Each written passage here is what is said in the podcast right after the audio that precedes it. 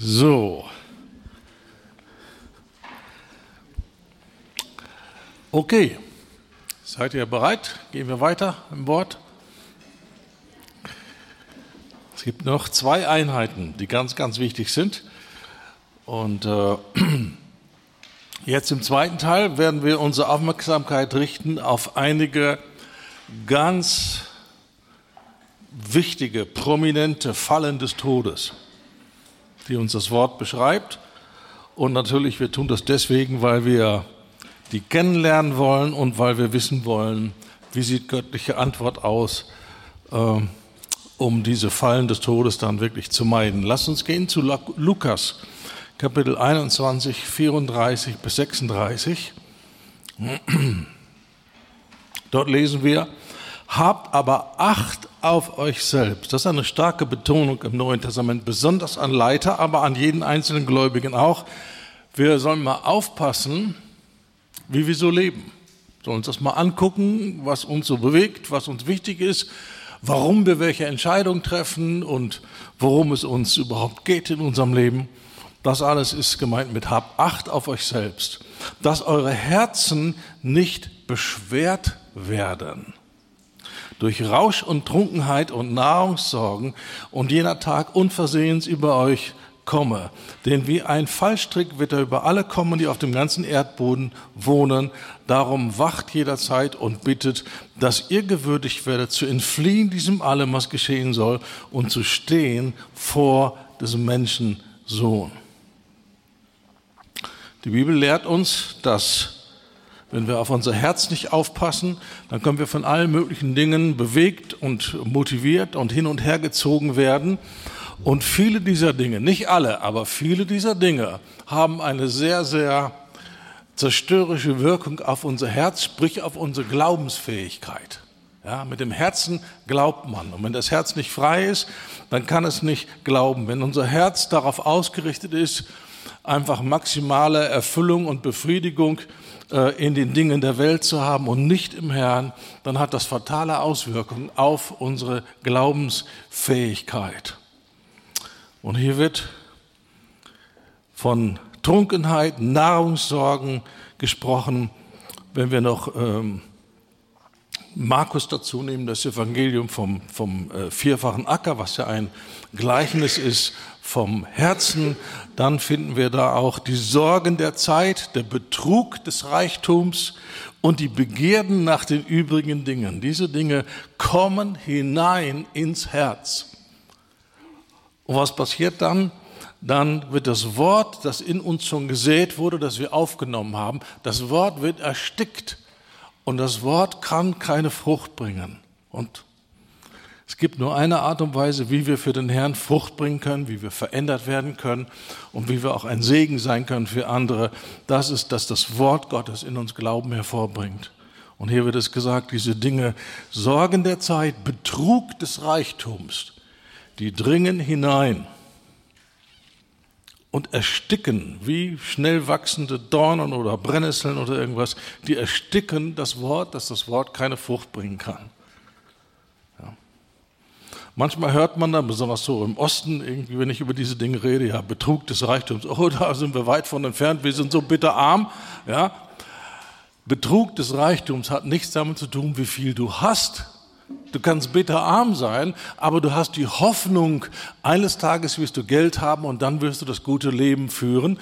Also du setzt deine Hoffnung auf materielle Segnungen und du bist mittendrin im Betrug des Reichtums. Das ist nicht eine Gefahr für die Reichen, das ist genauso eine Gefahr für die Armen, weil du glaubst, wenn du bessere Umstände hast, wenn du ein besseres Gehalt hast oder irgendwie mehr Geld hast oder so, dann würde es dir besser gehen. Und das ist ein Riesenbetrug. Die Bibel sagt, das ist ein Betrug. Ja? Und wenn du dir die Selbstmordrate anguckst unter den Reichen, dann siehst du, irgendwas kann da an der Rechnung nicht stimmen. Ja? Also das ist keine Garantie.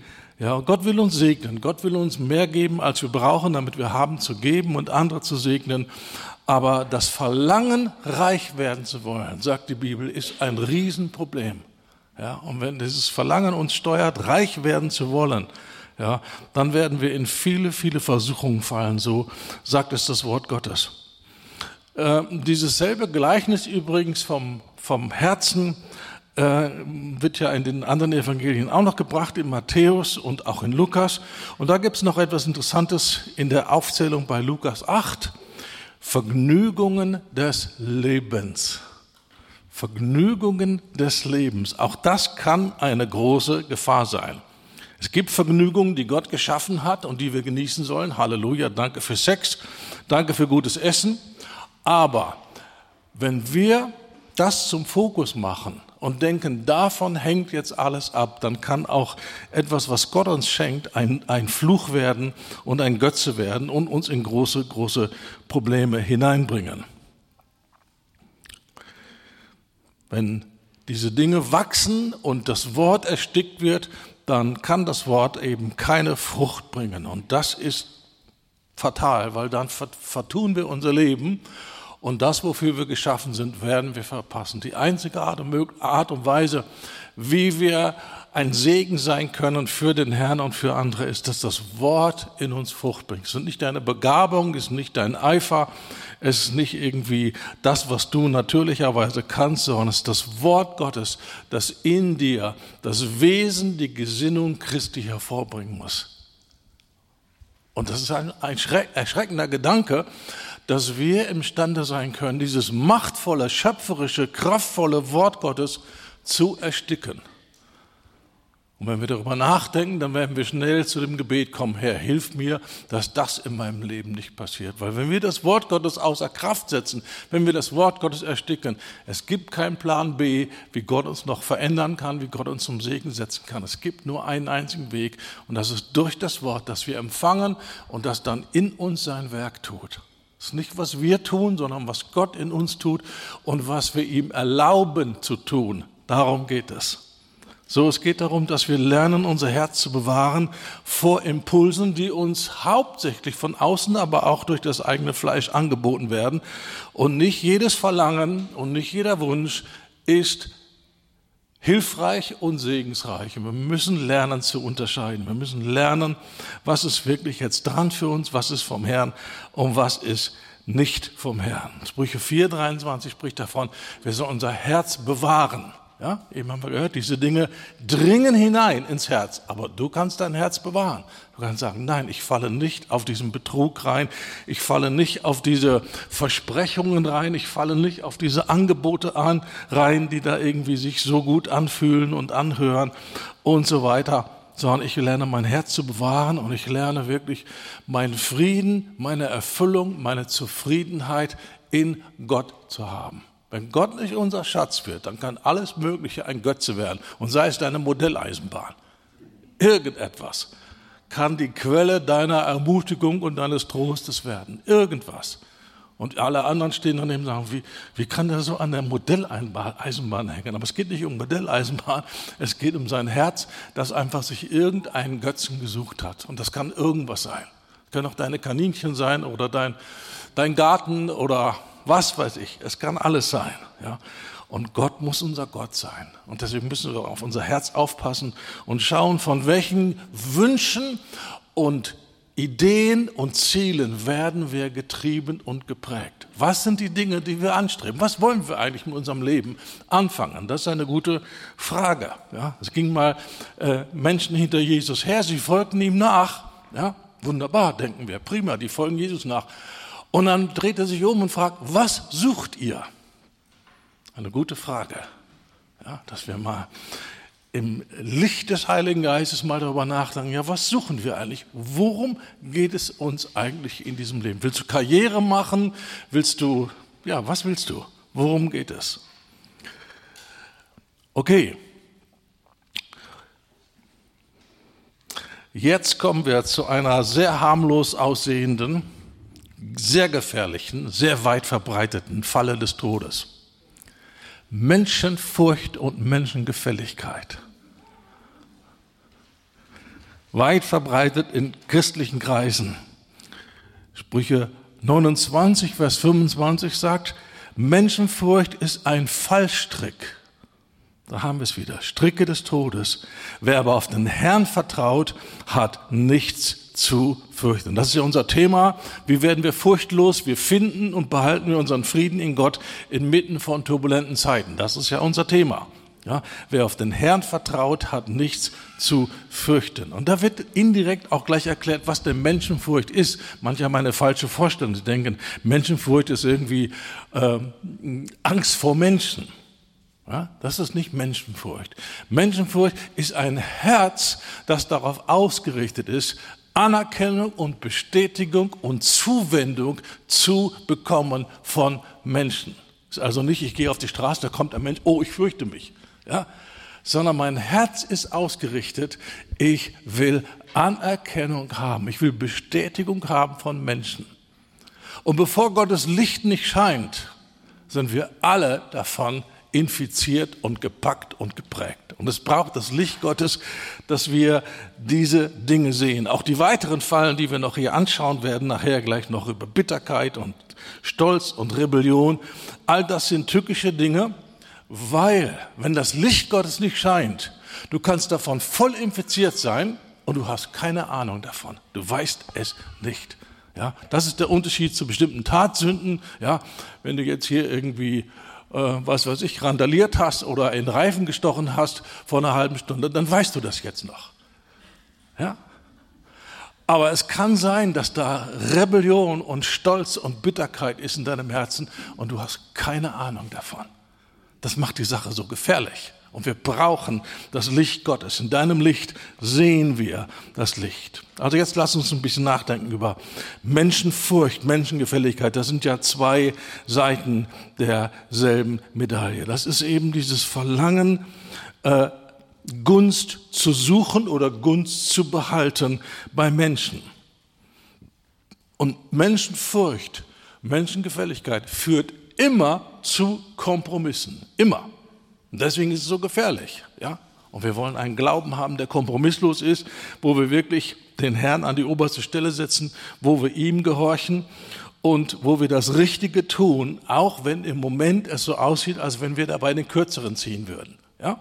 Wenn du aufhörst, das Finanzamt zu betrügen beim Steuererklärung, dann äh, hast du erstmal ein Minus. Ja? Aber du hast die Gunst des Herrn. Du hast den Herrn auf deiner Seite. Ja, und das ist immer das Bessere. Ja. So, lass uns das anschauen zum Beispiel. Hier gibt es ein gutes Beispiel in der Schrift in Bezug auf Jesus, wie Menschen auf Jesus reagieren. Johannes 12. Doch glaubten sogar, Vers 42, doch, doch glaubten sogar viele von den Obersten an ihn. Aber wegen der Pharisäer bekannten sie es nicht, damit sie nicht von der Synagoge ausgeschlossen würden. Denn die Chefs von der Synagoge haben beschlossen, wer Jesus, diesen obskuren Wanderprediger, der nicht in ihr religiöses Schema passt, wer den anerkennt als den Christus, der wird ausgeschlossen. Das haben wir schon beschlossen. Und in dem Zusammenhang oder mit diesem Hintergrund versteht man diesen Vers. Sie glaubten an Jesus, aber sie bekannten es nicht, damit sie nicht aus der Synagoge ausgestoßen würden. Also ihr oberstes Ziel war nicht Gott zu gefallen und Gott zu dienen. Ihr oberstes Ziel, was nicht verhandelbar war, auf keinen Fall dürfen wir unseren Platz in der Synagoge verlieren. Das ist das Allerwichtigste.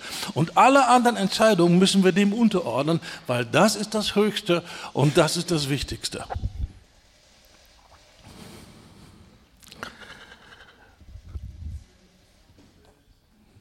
Es gibt viele Leute, die sagen, ich glaube an Jesus, ich glaube an die Bibel. Und dann machen sie Erfahrungen mit dem Wort Gottes, mit dem Heiligen Geist und das passt nicht in ihr Schema, in ihr Gemeindeschema.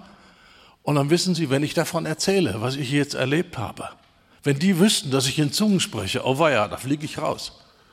Also sage ich lieber nichts und verhalte mich neutral. Du bist nicht neutral, du bist auf der falschen Seite. Ja, wenn wir taktieren, das ist immer Menschenfurcht, ist taktieren, taktieren. Wenn ich jetzt das tue, was eigentlich richtig ist, hat es die und die Konsequenzen. Die Konsequenzen sind aber schlimm, die will ich auf jeden Fall vermeiden und deswegen passe ich mich an und deswegen lebe ich nicht aufrichtig und gerade und wahrhaftig. Menschenfurcht führt zu Fall. Ja. Ach, ich habe Vers 43 noch gar nicht gelesen. Das äh, bringt es ja wirklich dann auf den Punkt 1243, denn die Ehre der Menschen war ihnen lieber als die Ehre bei Gott. Das ist das Problem. Wenn wir uns auf Menschen ausrichten und wollen ihre Anerkennung haben, dann haben wir damit gesagt, das ist das Wichtigste in meinem Leben. Und wie Gott das sieht und ob Gott damit einverstanden ist, das ist mir alles nicht so wichtig. Hauptsache, ich behalte hier meine Privilegien, meine Vorteile oder ich vermeide damit Nachteile, je nachdem. Ja? Aber es ist immer ein Verhalten, wo wir nicht gerade sind, wo wir nicht aufrichtig sind. Und wir sind geschaffen für die Ehre Gottes. Wir sind geschaffen, dass wir Gott ehren und dass wir von seiner Ehre, von seiner Bestätigung leben. Und wenn wir in Menschenfurcht sind, dann eigentlich de facto haben wir Gott an die Seite gestellt. Ja? Guck mal hier, Jesaja 51. Ich, ich bin es, der euch tröstet. Wer bist du denn, dass du den sterblichen Menschen fürchtest, du Menschenkind, welches wie Gras vergeht? Und dass du den Herrn vergisst, der dich gemacht hat, der den Himmel ausgespannt hat und die Erde gegründet hat. Und aller Zeit, den ganzen Tag, fürchtest du dich vor dem Grimm des Bedrückers, wenn er sich rüstet zu verderben. Wo bleibt nun der Grimm des Bedrückers?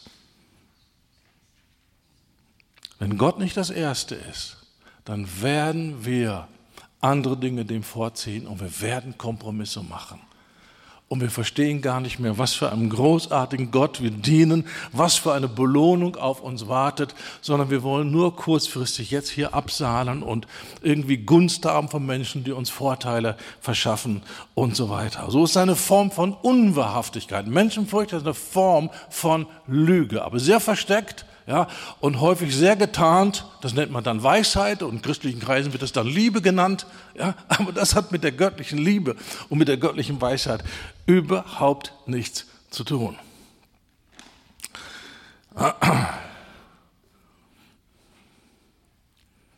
Kolosser Kapitel 3. Da wird es nochmal sehr schön erklärt, worum es eigentlich geht. Das ist hier eine Anweisung an die Sklaven, wie sie arbeiten sollten. Aber es geht jetzt nicht um Sklaven, sondern es geht um die Sache selbst. Ihr Knechte, das ist Kolosser 3, äh, 22, gehorcht in allen Dingen euren leiblichen Herren, nicht mit Augendienerei. Was für ein schönes Wort. Was ist Augendienerei? Um den Menschen zu gefallen. Man tut etwas und guckt, ob man gesehen wird. Das ist Augendienerei. Es gibt übrigens auch in charismatischen Kreisen, dass Leute die Hände heben, damit sie von den anderen als richtig geistlich angesehen werden, weil sie wissen, das ist hier so Standard, das ist der Stil. Und wenn ich mich da nicht anpasse, dann könnten vielleicht die Leute zu Recht auf den Verdacht kommen, ich bin gar nicht so hingegeben und so geistlich. Und dann passt man sich äußerlich irgendwie an. Und das ist Gott ein Gräuel. Wenn du die Hände hebst, aus solchen Gründen heraus, vergiss es, vergiss es, das gibt keinen Lohn. Gott findet das schlimm finde das schäbig, weil du lügst. Ja? Du bist nicht hingegeben und, und suchst Gott, sondern du versuchst nur eine äußere Form irgendwie zu, äh, nachzumachen und dich anzupassen. Also Augendienerei, um den Menschen zu gefallen. Jetzt kommt das biblische Gegenteil, sondern in Einfalt des Herzens als solche, die den Herrn fürchten. Und dieses Wort Einfalt ist ganz besonders und ganz besonders wichtig. Paulus sagt uns, wir gehen das nicht dahin, aber du kannst es später anschauen. 2. Korinther 11, Vers 3. Das Ziel des Teufels ist, dich aus der Einfalt gegenüber Christus herauszuziehen. Das ist sein Ziel. Und wenn er das geschafft hat, bist du nicht mehr brauchbar für das Reich Gottes. Du kannst Dienste machen, du kannst sogar in der Öffentlichkeit auftreten, du kannst alles Mögliche machen, aber aus Gottes Sicht, du bist auf der anderen Seite, du bist Teil von Gottes Problem geworden und nicht mehr Teil von Gottes Antwort. Einfalt des Herzens bedeutet diese innere Gesinnung. Dieses griechische Wort bedeutet Ehrlichkeit, Aufrichtigkeit, Geradheit. Ehrlichkeit, Aufrichtigkeit, Gradheit. Das ist das Wesen Gottes und das ist das Wesen der Braut und das soll unser Wesen sein. Und so dienen wir Gott. Wenn das nicht mehr da ist, ist alles, was wir tun im christlichen Bereich, einfach nur noch eine fromme Show, wird auch keinen Lohn bringen in der Ewigkeit, ja, weil wir suchen ja gar nicht den Lohn von Gott, wir suchen einfach den Lohn von Menschen. Wir suchen einfach Anerkennung, wir suchen Bestätigung und die können wir dann vielleicht auch kriegen, ja, aber das war's dann. Und wenn wir eines Tages vor dem Herrn stehen, wir werden sehr, sehr, sehr schockiert sein. Lass uns das vermeiden, lass uns da danach uns ausstrecken, dass wir ein wahrhaftiges Herz haben wollen. Es gibt so viel Schauspielerei und so viel ähm, so tun, als ob. Also, mir fällt gerade ein, es gibt christliche Dienste im Seelsorge, Befreiungsdienst. Die würden Menschen, die äh, gefangen sind vom, vom äh, katholischen Geist, vom Geist der Marienanbetung, die würden die frei beten. Halleluja aber sie würden niemals öffentlich sprechen über die Gefahren von Marienanbetung. Warum? Weil sie offene Türen haben in der katholischen Kirche und wollen diese Türen nicht gefährden. Also sie leben doppelte Standards. Sie wissen, dass es dämonisch ist, aber sie würden darüber nicht reden, um ihren Dienst nicht zu gefährden. So was ist das Wichtigste für sie? Ihr Dienst. Nicht Gott zu gefallen und in Aufrichtigkeit Menschen zu dienen, sondern das Wichtigste ist ihr Dienst. Dann gibt es viele, viele andere Beispiele auf diesem Niveau, aber du verstehst, ja? Und das ist Gott ein Gräuel, weil Gott ein Gott der Wahrhaftigkeit ist. Und er liebt Wahrhaftigkeit und Ehrlichkeit und Gerade. Das ist sein Wesen und das will er in uns hervorbringen. Und wenn das von uns nicht bewacht wird und, und geschützt wird gegen die Angriffe des Teufels, ja, dann wird der Teufel kommen und wird uns diese Ehrlichkeit rauben. Und dann sind wir nichts anderes als Heuchler. Kein Lohn, kein Lob von Gott. Ich weiß nicht, was du beschlossen hast, was das Ziel deines Lebens ist, aber ich habe vor vielen Jahren beschlossen und bereue das nicht und bin dankbar, auch wenn ich dafür schon einen kleinen Preis bezahlt habe. Aber ich habe beschlossen, ich will einen Satz hören aus dem Mund des Meisters. Gut gemacht, du treuer Knecht. Komm in die Freude deines Herrn. Diesen Satz will ich hören. Darum geht mein Leben. Deswegen mache ich, was ich mache. Das ist mein Ziel. Ich weiß nicht, was dein Ziel ist, aber vielleicht hast du noch nie darüber nachgedacht, was eigentlich dein Ziel ist. Was willst du erreichen im christlichen Leben? Worum geht es dir? Wäre mal interessant, darüber nachzudenken und zu sagen, Heiliger Geist, hilf mir doch mal, klar zu werden, was wirklich so hier bei mir die Sache am Laufen hält und worum es geht. Also das Gegenteil von Augendienerei, um dem Menschen zu gefallen, ist diese Wahrhaftigkeit des Herzens als solche, die den Herrn fürchten. Das ist hier der Schluss von Vers 22. Also die Furcht des Herrn ist das Gegenteil von Menschenfurcht. Und wenn du noch nie ein Studium gemacht hast, wenn ich Jüngerschaft mache, eins der ersten Dinge, die ich gebe als Hausaufgabe, du machst ein Bibelstudium über die Furcht des Herrn.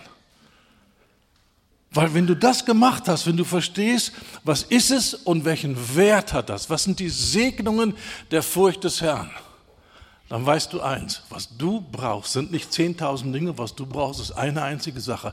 Und das ist die Furcht des Herrn. Das ist, was du brauchst. Mehr nicht. Sagst wie mehr nicht? Weil alles, was du sonst brauchst, enthalten ist in der Furcht des Herrn. Bis hin zum Glück in der Liebe, bis hin auf deine Nachkommen berufliche Existenz, Versorgung, Schutz, Sicherheit, alles ist enthalten in der Furcht des Herrn. Für dieses Leben und das zukünftige. Also was Besseres gibt es nicht. Was Besseres gibt es wirklich nicht. Ja? Und deswegen heißt es von der Endzeitgemeinde, von all den Segnungen, die beschrieben werden, Fülle von Heil, Weisheit. Aber ihr Schatz ist die Furcht des Herrn. Weil sie verstehen, die Fülle von Weisheit und das Heil und all die anderen Dinge haben sie nur, weil die Furcht des Herrn ihr Schatz ist. Alles andere sind unvermeidbare Abfallprodukte. Das ist das Zentrum. Das ist, worum es geht, von Gott her. Und wir sind gut beraten, wenn wir irgendwann an den Punkt kommen, bei mir hat es viele Jahre gedauert, obwohl ich eine sehr radikale und dramatische Bekehrung erlebt habe, aber es hat ungefähr noch 15 Jahre gedauert, bis ich verstanden habe, worum es in meinem Leben geht. Ich weiß nicht, ob du es schon verstanden hast, ja, aber überleg, Was ist von Gott her das Allerwichtigste? Und dann wirst du auf dasselbe kommen. Ein Herz, das Gott fürchtet. Um das geht es ihm und darum muss es dir gehen. Und um dahin zu kommen, musst du, das haben wir vorhin schon äh, gezeigt, eine Menge investieren. Und zwar Fleiß im Worte Gottes und Gehorsam Schritte und Dinge ans Licht bringen und Buße tun und Rat annehmen und eine ganze Reihe von anderen Dingen. Um das geht es als solche, die den Herrn fürchten. Was immer ihr tut, das tut von Herzen als für den Herrn und nicht für Menschen. Da ihr wisst, dass ihr vom Herrn zur Vergeltung das Erbe empfangen werdet. So, auf diese Art und Weise dient dem Herrn Christus. Das war Kolosser 3, 22 bis 24. Darum geht es. Und es gibt so viele Menschen, die sich geisterfüllt nennen, die die Hände heben, die in Zungen sprechen, die Sonntag für Sonntag in Gottesdienst gehen, die sogar Dienste machen in der Gemeinde, die noch niemals verstanden haben und erwählt haben, das ist, worum es geht in meinem Leben.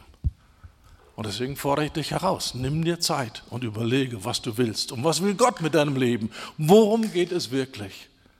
Und es gibt kein besseres Leben hier auf der Erde und in der Ewigkeit sowieso nicht, als im Zentrum des Willens Gottes. Es gibt nichts Besseres.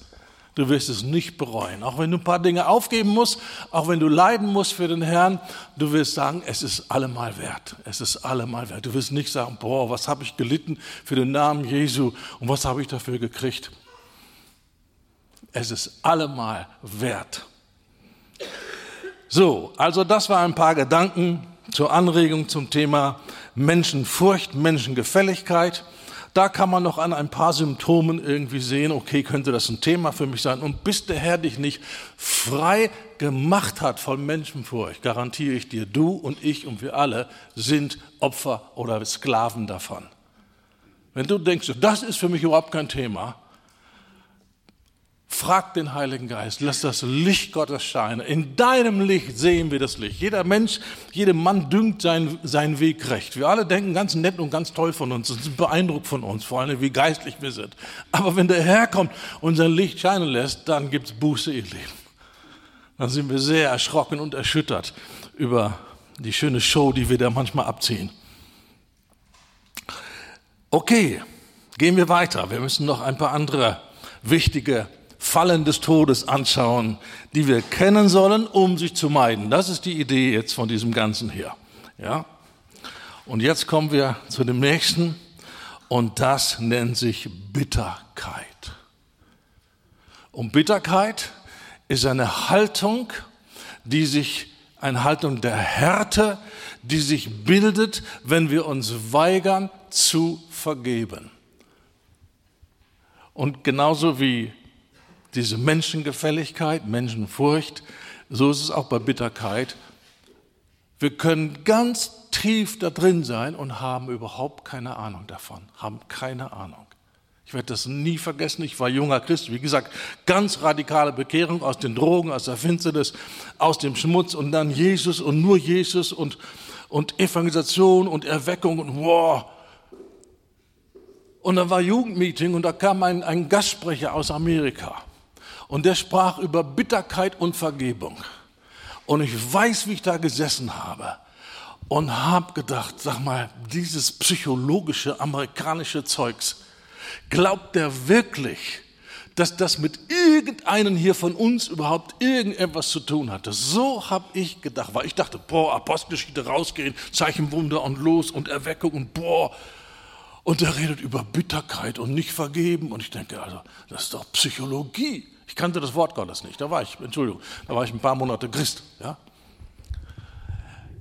Später, Jahre später, als der Herr mir gezeigt hat, wie ich mit dem Wort leben soll und dass ich mich radikal nenne und mich einen Dreck schere um das Wort Gottes und mit dem Wort Gottes nicht so lebe, wie Gott geboten hat, dass ich mit dem Wort leben soll. Innerhalb von Monaten passierten in meinem Leben Dinge, die in Jahren davor nicht passiert sind. Und Licht kam. Und ich fing an, Dinge zu sehen. Weißt du, was das Erste war, was ich gesehen habe, als das Licht Gottes kam? Bitterkeit. Ich konnte es nicht glauben, weil ich mich genau erinnern konnte an die Jugendstunde und meine Verachtung diesem Psychologen gegenüber, der kein Psycholog war, sondern ein Diener Gottes. Ja, aber so war das in meinen Augen, ja. Du kannst drin sein in Bitterkeit und hast keine Ahnung davon. Andere, die offene Augen haben, die selber schon raus sind aus dem, die können das sehen. Und wenn die dann kleine Hinweise geben, kleine Winks mit dem Zaunfall, solltest du gut zuhören. Ja, wenn er jemand dir sagt, sein Hauskreisleiter oder was weiß ich, irgendwie äh, ein guter christlicher Freund oder so, vielleicht wäre es gut, du kümmerst dich mal um das Thema Bitterkeit. Ja, sag nicht, ach, das ist kein Thema bei mir. Warum sagt er das? Sieht der vielleicht etwas, was du nicht siehst? Ihr habt nicht, weil er nicht bittet. So lasst uns bitten. Herr, öffne mir die Augen. Zeig du mir die Dinge in meinem Herzen. Wir haben keine Ahnung, was mit unserem Herzen los ist. Wir haben keine Ahnung. Die einzige Möglichkeit, Gott offenbart uns etwas. So wollen wir nicht selbstsicher sein und sagen, Bitterkeit, kein Thema. Rebellion, ja, bei mir doch nicht. Stolz, also ich bitte dich. Ich bin hingegeben, ausgeliefert, radikal, Geist getauft, spreche in Zungen. Halleluja. Da ist doch sowas nicht. Das ist bei den Traditionellen. Hallo, hallo. Wer so redet, wird noch sein blaues Wunder erleben. Wenn er tut, was ich sage, Heiliger Geist, komm, öffne mir die Augen, zeig du mir. In deinem Licht sehen wir das Licht. So Bitterkeit, eine Wurzel der Bitterkeit, kommt, wenn wir Menschen, die uns Unrecht getan haben, die uns verletzt haben, die uns wehgetan haben, weigern zu vergeben. Und das hat meistens schon ganz früh angefangen. Ganz früh schon in der Kindheit. Und dann wächst das und wächst das. Und vielleicht bevor ich hier noch ein paar Bibelverse dazu gebe, wie wichtig das ist, lass uns mal ein paar Merkmale anschauen, die andere bei dir sehen. Und dann kannst du eine Checkliste machen und dich fragen, könnte das bei mir auch so sein? Ja? Merkmale von nicht gewährter Vergebung, von Bitterkeit. Negative, scharfe Worte der Anklage, der Verurteilung, zum Beispiel gegen deine Eltern. Das spielt keine Rolle, ob die tot sind. Die können schon lange tot sein, aber da drin sind sie immer noch lebendig. Das ist das Entscheidende. Vorwürfe, Anklage, Abneigung, Meiden, negative Erwartungen, Verweigerung, Liebe zu geben. Es gibt Leute, wenn man die umarmt, die werden dünn wie ein Bleistift. Warum? Weil sie sich entschieden haben, ich will keine Liebe, ich will niemanden an mich ranlassen. Ja, so deswegen wollen wir wirklich auf diese Symptome achten. Ja? Und wollen hören zum Beispiel. Das ist, was ich in, in, in Jüngerschaft mache, wenn es um das Thema Eltern geht. Ja? Früher hätte ich so auf die plumpe, direkte Art gemacht. Ja? Hast du dann Eltern vergeben? Na klar. Alle wissen, was sie auf diese Frage antworten sollen. Ob die vergeben haben, ist eine andere Sache. Ja? Jetzt mache ich das mehr von hinten und sage, ach, ähm, erzähl mir doch mal was von deinem Vater. Und dann entgleist das Gesicht und dann wird die Stimme ganz anders und dann kommt da ein Ton rein und dann weißt du Bescheid. Der Ton macht die Musik. Ja? Wenn jemand verbittert ist, du hörst das in der Stimme. Die Stimme wird scharf, die wird hart, die wird anklagend. Ja? So, das sind Merkmale, untrügliche Merkmale für Leute, die Erfahrung haben in Jüngerschaft, Seelsorge von nicht gewährter Vergebung. Ja. Und das ist deswegen so wichtig, ihr Lieben, weil, und jetzt halte dich fest, der Herr sagt, wenn du nicht allen, die dir wehgetan haben, die dich verletzt haben, von Herzen vergibst, er wird dir nicht vergeben. Wie? Das kann nicht sein. Vergebung ist Gnade, das ist ohne Vorleistung und äh, das gibt Gott mir, weil er gnädig ist. Ja. Und wenn du jetzt nicht gnädig bist, nimmt das dir wieder weg. Ja, nee, das glaube ich nicht. Bitte glaub, was die Schrift sagt. Denkt an diese Und ich nehme erstmal hier, Markus 11, 25. Wenn ihr steht und betet, so vergebt, wenn ihr etwas gegen jemanden habt, damit auch euer Vater, der in den Himmeln ist, eure Vertretung übergeben. Warum sollen wir vergeben? Nicht, weil der das verdient. Das ist immer unser Argument. Der hat mich so verletzt. Und jetzt soll ich dem einfach vergeben. Der kommt jetzt einfach so davon. Das ist zu billig. Vergeben ist, du packst jemanden und du schüttelst ihn und sagst, du musst mir das alles bezahlen. Das ist Unvergebenheit. Du hast Forderungen und du willst, dass der zu Kreuze kriecht. Ist eine innere Haltung. Das machst du natürlich, weil du ja Knigge gelesen hast, ja, und weißt, wie man sich benimmt, ja, aber das ist deine innere Einstellung. Ja, du forderst Wiedergutmachung, du forderst dein Recht, du forderst, dass der das wieder in Ordnung bringen muss oder die und sich entschuldigen muss und eben um Vergebung bitten muss. Und der Herr sagt, wenn wir nicht vergeben, oder wir sollen vergeben, damit er uns vergibt. Schon mal ge drauf geachtet? Wir vergeben unseren Schuldigern. Ja, wir vergeben. Gott hat vergeben und wir vergeben auch. Ja, allen denen, die an uns schuldig geworden sind, weil wir die Vergebung vor Ort haben wollen weil wir in seiner Gnade bleiben wollen. Gott gibt uns Gnade und wenn wir diese Gnade nicht weitergeben, dann wird uns diese Gnade wieder genommen. Das ist, was das Wort sagt. Liest äh, Matthäus Kapitel 18, das Gleichnis vom unbarmherzigen Knecht, das werden wir jetzt nicht weiter anschauen, aber lies es und worum geht es da? Jemand wurde Schuld erlassen, riesige Summe Schuld und dann geht er hin und einem anderen, der ihm auch ein bisschen was schuldet, den nimmt er hart ran und fordert. Ja? Und dann wird das dann dem König, der ja diese Schuld erlassen hat, berichtet. Und dann, was macht er dann? Er wirft den, der nicht vergeben wollte, ins Gefängnis. Und als wenn das nicht schon schlimm genug wäre, dann gibt es sogar noch Besuchszeiten. Und dann kommen die Folterknechte. Das ist nur ein Gleichnis. Aber das Gleichnis endet damit, so wird euer himmlischer Vater mit euch tun, einem jedem von euch, wenn ihr nicht von Herzen vergebt. Du sagst, möchtest du sagen, Gott kann seine geliebten Kinder ins Gefängnis werfen und noch Folterknechte hinterher schicken? Genau das ist, was Jesus sagen möchte. Wenn wir das glauben, sind wir hochgradig motiviert, jedem zu vergeben. Hochgradig. Ja? Und dann fallen alle diese Argumente, das verdient der nicht. Ja, was verdienst du denn? Ja, kennst du diese Empörung, wenn ungerecht, das habe ich nicht verdient? Ich kann mich erinnern, als junger Christ, ja, viele Situationen. Ich habe so äh, meine ersten Lektionen gelernt bei Diakonissen, wenn jemand weiß, was ich meine. Das ist harte Schule. Und dann kommt dieses Aufbegehren, das ist ungerecht, das habe ich nicht verdient. Und der Herr sagt, möchtest du eigentlich haben, was du verdienst? Oder möchtest du vielleicht lieber Gnade? Was verdienen wir? Ihr Lieben, wir verdienen die Hölle. Lebenslang. Das ist, was wir verdienen. Es geht doch nicht darum, was wir verdienen. Es geht darum, dass wir diese unverdiente Gunst bekommen, diese Gnade bei Gott, wo uns alles vergeben ist und wo wir behandelt werden, als hätten wir diese furchtbaren Dinge nie getan. Um das geht es doch. Und da ist eine Bedingung. Und das ist, was viele Hypergrace-Teacher nicht wahrhaben wollen, dass Gnade Bedingungen hat. Zum Beispiel heißt es ja, Gott widersteht dem Stolzen, dem Demütigen gibt er Gnade. Also wenn ich stolz bin, Gott möchte Gnade geben, aber er gibt nicht. Ja? Und wenn ich Gnade haben will und ich vergebe nicht, bekomme ich auch keine Gnade. Das ist, was die Bibel sagt. So wird euer himmlischer Vater mit jedem von euch tun, wenn ihr nicht vergebt von Herzen.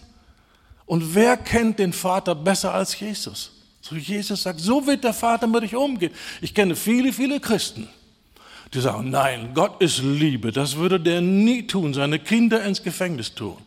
Weißt du besser, wie der Vater mit uns umgeht als Jesus? Jesus sagt, so wird der Vater mit euch handeln. Das sollten wir ernst nehmen. Und dann geht es nicht um die Frage, verdient der das, der dich misshandelt hat, der dich missbraucht hat. Darum geht es gar nicht, sondern es geht darum, willst du in der Freiheit leben? Ja? Willst du weitergehen in der Gunst Gottes? Um das geht es. Ja? Und wenn wir daran denken, das ist ja auch in diesem Gleichnis so, was uns alles vergeben ist, ja, dann können wir mit Leichtigkeit sagen, okay, das Unrecht, was wir erlebt haben, erlitten haben, das vergeben wir auch. Vergeben heißt loslassen, weggeben. Wir geben das Recht weg auf Rache, auf Wiedergutmachung. Zu sagen, ja, wenn der kommt und sich entschuldigt, dann werde ich ihm vergeben. Das ist nicht Vergebung. Vergebung ist total einseitig. Du lässt los. Du schickst die Schuld weg und du lässt die Person los. Du greifst nicht mehr am Kragen und schüttelst und sagst, bezahle mir, was du schuldig bist, sondern du lässt los. Das, was Gott mit dir gemacht hat, das machst du auch. Und ich kenne diesen Protest, ja. Das ist ja viel zu billig. Nach all dem, was mir angetan wurde, jetzt soll ich den einfach laufen lassen? Ganz genau. Ganz genau. Und wir brauchen Offenbarung.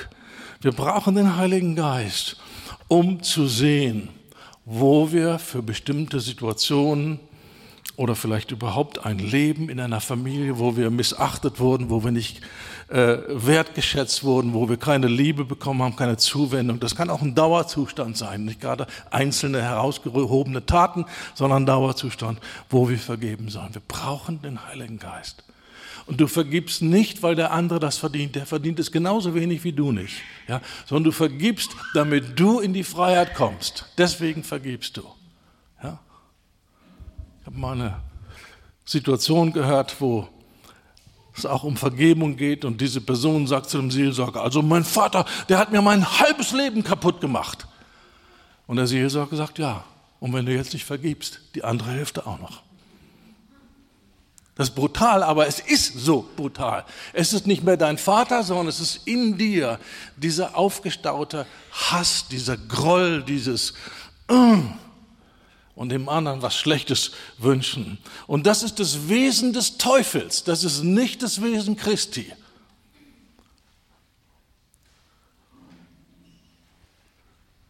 Der Teufel ist unbarmherzig, gnadenlos. Und er möchte dieses Gift der Bitterkeit in uns säen oder erhalten und wir sollen so werden wie er. Aber wir werden wie Jesus und wir vergeben. Haben die Leute, die ihn ans Kreuz geschlagen haben, haben die das verdient? Als er gesagt, Vater, vergib ihnen? Haben die ein Anzeichen gegeben, wir würden auch um Vergebung bitten? Nein, gar nicht. Vergib ihnen, denn sie wissen nicht, was sie tun. Und da kannst du mit dem Heiligen Geist reingehen in die Situation deiner Vergangenheit und sag mir nicht, das ist ja schon Jahrzehnte her. Ich sage, ich habe in der Krankenpflege gearbeitet. Ich werde das nie vergessen. Da war ein alter Herr, Mitte 90. Der wusste immer noch, was sein Vater ihm angetan hat. Der war Mitte 90 und war voller Hass und voller Härte und Anklage und Bitterkeit. Und das war Jahrzehnte her. Es ist einfach eine Illusion zu denken, Zeit heilt alle Wunden. Nein, Vergebung heilt alle Wunden, nicht Zeit. Da, ich meine, spätestens wenn man 95 ist, dann sollte dieses Wort sich ja erfüllen. Wenn es dann noch nicht erfüllt ist, ja wann dann? Ja, aber da heilt nichts von der Zeit, das ist nicht so. Das frisst sich rein und es macht uns kaputt, es macht uns bitter, macht uns unfähig, andere zu lieben, es macht uns unfähig, Gott zu vertrauen und wir kommen in eine Gemeinschaft mit dem Teufel, die wir nicht haben wollen. Paulus warnt die Gläubigen, warnt uns, gebt dem Teufel keinen Raum. Und wenn du dann siehst, was die Dinge sind, die dem Teufel Raum geben, erstens, das sind dieselben Dinge, die den Heiligen Geist betrüben, und dann werden sie aufgezählt. Bitterkeit, Zorn, Lästerung. Das sind Dinge, die dem Teufel Raum geben. Du denkst, ja, dem Teufel gibt man Raum, wenn man vielleicht jetzt irgendwie äh, als Christ nochmal in das Okkulte irgendwie geht oder, oder andere schlimme Dinge tut. Wir brauchen die, die, die Sichtweise Gottes. Und Gott sagt, durch Bitterkeit geben wir dem Teufel Raum. Und das tut uns nicht gut und das tut auch denen nicht gut, die um uns herum sind, glaub es mir. Und deswegen sagt Gott, vergib, lass los, rechne das nicht an. Ja? Und vergeben heißt nicht, das ist eine, eine, eine Tücke für viele. Sie denken, vergeben, ja, ähm, dann, äh, Kann ja jeder machen, was er will und wir vergeben einfach und die machen einfach immer so weiter. Nein, du kannst vergeben, weil du sagst, Gott ist ein Rächer. Gott wird sich drum kümmern. Wenn du dich drum kümmerst, kann Gott sich nicht drum kümmern. Aber wenn du es Gott übergibst, rächt euch nicht selbst, ja, sagt das Wort Gottes, ja, dann übergibst du das Gott und dann wird er zu seiner Zeit, ob das zu deinen Lebzeiten ist oder später, das überlässt du Gott. Darum geht es dann nicht mehr. Aber du bist frei und du sagst, ich bin nicht Richter. Wer nicht vergeben will, ist Richter. Und wir sind nicht Richter, wir sind Liebhaber, wir sind Diener. Und Gott ist der Richter. Und wir, erlassen, wir überlassen ihm diese Position. Ja. So, wenn wir nicht vergeben, wenn diese Bitterkeit wächst, dann werden nicht nur wir davon betroffen, sondern auch Menschen um uns herum. Ja? Die Bibel sagt, da ist eine Wurzel der Bitterkeit, durch die die vielen verunreinigt werden. Wie geschieht das? Durch Worte. Worte der Anklage, Worte des Hasses, Worte äh, der Bosheit. Diese Worte sind machtvolle Werkzeuge des Teufels, eine Gemeindeatmosphäre zu zerstören. Ich bin in manchen Gemeinden gew gewesen, wo sie hart daran gearbeitet haben, über Jahre durch ihre Worte der Anklage die Atmosphäre zu vergiften. Und sie waren sehr erfolgreich darin. Da kommt kein Heiliger Geist. Da kann ruhig mal einer beten, komm, Heiliger Geist. Er sagt, ich komme nicht. Diese Dinge stehen im Raum. Diese Dinge müssen in Ordnung gebracht werden. Und wenn wir die Gunst Gottes haben wollen, wenn wir keine Gemeinschaft mehr mit dem Teufel haben wollen, dann gibt es nur eine Möglichkeit, dass wir wirklich von Herzen vergeben. Und ich sage es noch einmal, das heißt nicht, die Sache war nicht so schlimm. Gott weiß, wie schlimm es war. Gott war da, als du verletzt wurdest, ungerecht behandelt wurdest. Aber jetzt übergib es ihm und sag, du kümmerst dich drum. Du kümmerst dich. Ich lasse los. Vergeben ist verweggeben. Was gibst du weg? Das Recht auf Wiedergutmachung. Das gibst du weg. Ver, weg. Vernichten, weggeben. Du zerstörst es. Nur du kannst das tun, kein anderer kann das tun. Menschen, die dich verletzt haben, nur du kannst das weggeben, das Recht.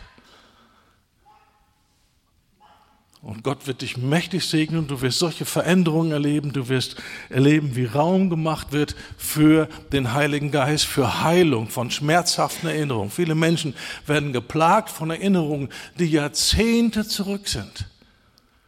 Aber wenn sie vergeben, werden sie frei. Halleluja. Ohne Vergebung kommt keine Heilung. Das ist Gott so wichtig, weil das sein Wesen betrifft und eben Verweigerung der Vergebung, Härte, Anklage, das ist das Wesen des Teufels. Und wenn wir auf diesem Niveau uns bewegen, dann ist das wie eine Einladung, komm Teufel in mein Leben und fahr mit mir Schlitten. Du sagst, das würde ja kein Christ tun. Ja, aber wir tun es mit Taten. Ja, gebt dem Teufel keinen Raum. Bitterkeit soll nicht gefunden werden in unserem Leben. Und es geht nicht darum, was uns angetan wurde, sondern es geht darum, dass wir eins sein wollen mit Gott und dass wir null Raum dem Teufel in unserem Leben geben wollen. Den können wir nicht gebrauchen. Den haben wir lang genug als Heiden erlebt und erlitten. Jetzt ist genug. Jetzt wollen wir nicht als Christen dumm sein und uns des Segens irgendwie berauben lassen und da irgendwie leichtfertig mit umgehen. Nein, wir wollen da ganz klar sein. Und wenn du das noch nie gemacht hast, setz dich hin, bete. Unser Heiliger Geist zeigte mir alle Personen, die mir wehgetan haben, denen ich noch nicht vergeben habe. Und halt deinen Stift bereit und dein Papier. Und dir werden Namen kommen über Namen. Ich weiß, als, als das anfing, als äh, ich durch das Wort Gottes dann wirklich Licht bekommen habe, ich habe seitenweise geschrieben und immer wieder Dinge und Dinge, die ich längst verdrängt hatte, die gar nicht mehr für mich präsent waren. Ja, aber irgendwann ist fertig. Irgendwann bist du durch. Ja, und das ist so eine Erleichterung, so ein Frieden kommt. Ja? Und du wirst durch Vergeben, wirst du fähig zu lieben. Wenn du festhältst und um dein Recht kämpfst, du wirst hart sein, du wirst anklagen sein und du kannst nicht lieben. Du tust es für dich und du tust es für den Herrn. Du tust es nicht äh, als Belohnung für die Menschen, die dir wehgetan haben. Und das ist ein dickes, dickes Thema in vielen, vielen Gemeinden. Und es wird oft nicht darüber gesprochen, wie ernst das ist, wie wichtig das ist und welchen Segen das äh, freisetzt. Also, sitz hier bitte nicht und sag, na ja, war bestimmt gut für den und den, da könnte ich mir auch vorstellen, für den könnte das auch wichtig sein. Geh du vor den Herrn und bete du und sag, Heiliger Geist, öffne mir die Augen und zeig du mir. Ja. Und dann geh diese Schritte. Lass los, schick die Schuld weg, lass die Person los und segne. Und es kann eine Weile dauern, wenn das tiefe Verwundungen sind, dass du ein paar Wochen wirklich dran bist und betest für diese Person und segnest. Ja, was sehr, sehr hilft, zum Beispiel sich klarzumachen, egal was der dir angetan hat, Gott liebt diese Person genauso wie dich. Das ist gar kein Unterschied. Gott liebt diese Person und du kannst im Fürbitte sein, bis du anfängst, die Wertschätzung und die Liebe Gottes für diese Person in dir zu spüren. Und so lange betest du und segnest du. Und hörst auf, das Alte immer vorzusagen. Ja, aber der hat. Vorbei, fertig, darum geht es nicht. Sondern was du jetzt tust und wozu du dich jetzt entscheidest. Das ist so, so, so wichtig, ihr Lieben. Wir wollen dem Teufel keinen Raum geben. Wir haben lang genug unter ihm gelitten und wurden beraubt und belogen. Jetzt muss Schluss sein. Und deswegen begeben wir uns jetzt in die Art Christi und das ist Vergebung von Herzen. Amen. Das ist eine der wichtigsten Fallen des Todes. Und viel, viel Heilung unter Christen geschieht nicht wegen Verweigerung der Vergebung. Das ist eines der Schlüsselhindernisse, äh, um Heilung zu bekommen. Okay, Jetzt lass uns noch ein paar andere Dinge anschauen, die auch in diese Kategorie fallen. Ähm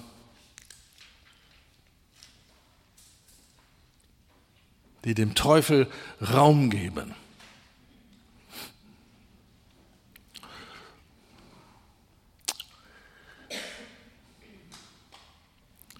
Mir kam so dieses Bild vor einiger Zeit Stell dir vor, du gehst da spazieren irgendwie am Fluss und äh, da sitzt einer am Ruderboot und der rudert. Richtig, der legt sich richtig rein und ganz entschieden, der rudert mit aller Kraft. Aber wenn du genauer hinguckst, der ist mit einer Kette am Ufer festgekettet. Und du siehst, wie der sich abmüht und wieder rudert. Was machst du dann? Sagt, hey, du musst dich mehr anstrengen, du musst mehr, mehr Power reingeben oder äh, du musst an deiner Rudertechnik arbeiten, die ist noch nicht so ausgefeilt. Ja? Nein, was sagst du? Hey, was du machst, ist sinnlos, mach die Kette los, damit du wirklich mal vom Fleck kommst. Du ruderst zwar, aber du kommst nicht vom Fleck. Und es gibt viele, viele Christen, die rudern heftig, oh ja, aber sie kommen nicht vom Fleck. Eine Kette muss gelöst werden. Gebt dem Teufel keinen Raum. Und der nächste Bereich, den wir uns hier anschauen werden, und dann kommt nachher in der dritten Einheit kommt noch ein ganz wichtiger Bereich. Der nächste Punkt hier ist Rebellion und Stolz. Und Vorsicht, nicht gleich wieder so, ach, das ist kein Thema, red mal über was Wichtiges. Wir kennen nicht unser Herz. Wir wissen nicht, wie Gott Dinge beurteilt. Wir haben unsere Maßstäbe, aber Gott hat seine Maßstäbe und wir wollen mit seinen Augen Dinge anschauen. Und viele Dinge, die für uns normal sind, sind für Gott überhaupt nicht normal. Und viele Dinge, die wir völlig harmlos finden, tut Gott in die Kategorie Händchen halten mit dem Teufel. Ja? So, wir müssen umdenken, wir müssen aus Gottes Perspektive die Dinge sehen. Ja. Also in dieser Schriftstelle dem Teufel keinen Raum zu geben. Das nächste nach Bitterkeit ist Zorn.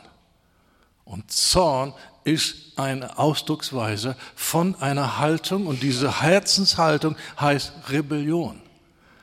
Was ist Rebellion?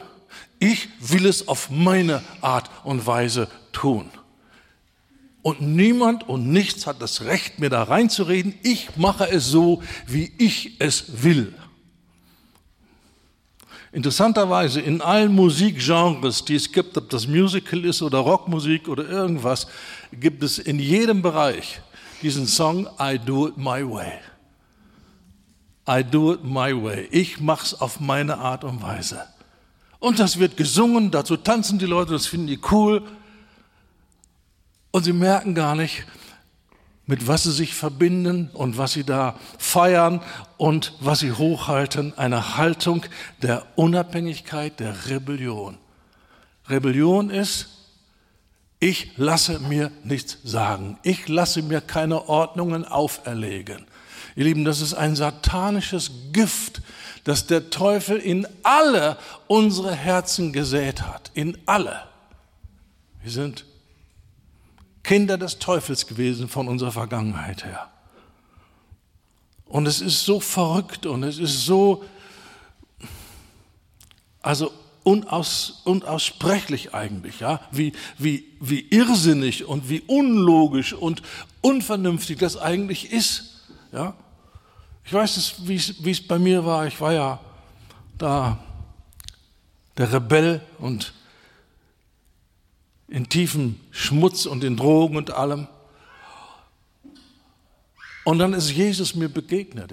Ich war kein Christ, ich habe Begegnungen, mehrere Begegnungen mit Jesus gehabt. Und ich wusste, dass ich wusste, er lebt, er ist Gott. Kein Mensch hat mir das erzählt. Ich wusste, Jesus lebt. Nicht eine Geschichte, eine Person der, der Geschichte vor 2000 Jahren, sondern er lebt, er ist real. Und er will mich. Und weißt du, was meine Reaktion war? Damals habe ich noch Tagebuch geschrieben, weiß ich wie heute, habe ich aufgeschrieben. Ich weiß, dass Gott real ist. Ich weiß, dass Jesus lebt. Und er möchte, dass ich meine Knie beuge. Er möchte, dass ich ihn, mich ihm unterordne und hingebe. Und nie im Leben werde ich meine Knie beugen. Niemals. Vor niemandem. Das ist das irrsinnige Gift der Rebellion, was ja völlig irrsinnig ist. Wenn da ein guter Gott ist, der es besser meint mit mir als ich, mich, als ich mit mir selber, dann ist ja das Allerbeste für mich, ich gebe mich dem hin und sage nicht mein Wille, dein Wille. Aber da ist diese Lüge, Gott ist hart, Gott ist böse, Gott ist ungerecht und wir wissen es alle besser. Und wir könnten ein besseres Leben leben unter unserer eigenen Regie als unter der Herrschaft Gottes. Das ist die Lüge, die der Teufel in jedes Herz gelegt hat. Und deswegen sind Menschen nicht fähig und auch nicht willig, über Gott nachzudenken. Ich meine, es gibt ja genügend Argumente, wo man sagen könnte, die Wahrscheinlichkeit, dass es einen Schöpfer gibt, sind doch erheblich. Sie sind ja nicht von Hand zu weisen. Aber das geht eben sofort an diese Selbstbestimmung. Nein, ich will mein Ding machen. Und das ist so verrückt, das ist so krank, das ist so kaputt. Ja. Jesus sagt, wir sollen zu ihm kommen. Alle, die mühselig und beladen sind. Ja, wir würden heute sagen, die kaputt sind, die mit dem Leben nicht mehr zu Rande kommen. Kommt zu mir, ich will euch erquicken, beleben, erfrischen, aufbauen. Nehmt auf euch mein Joch und lernt von mir, denn ich bin sanftmütig und von Herzen demütig. So werdet ihr Ruhe finden für eure Seele. Hier haben wir eine gewaltige Motivation, warum wir Demut und Sanftmut lernen, statt Rebellion und Stolz, um Ruhe zu finden für unsere Seele. Viele Menschen haben keine Ruhe, sind ruhelos und suchen und sind beschäftigt und aktiv. Und auch viele Christen haben keine Ruhe. Und sie werden getrieben von irgendwelchen äh, Wünschen und Gedanken. Und Jesus will, dass wir bei ihm lernen und dass wir unsere Rebellion gegen Sanftmut eintauschen, unseren Stolz gegen Demut. Rebellion ist ein Widerstreben gegen Gottes Ordnung. Das ist Rebellion, ein Widerstreben.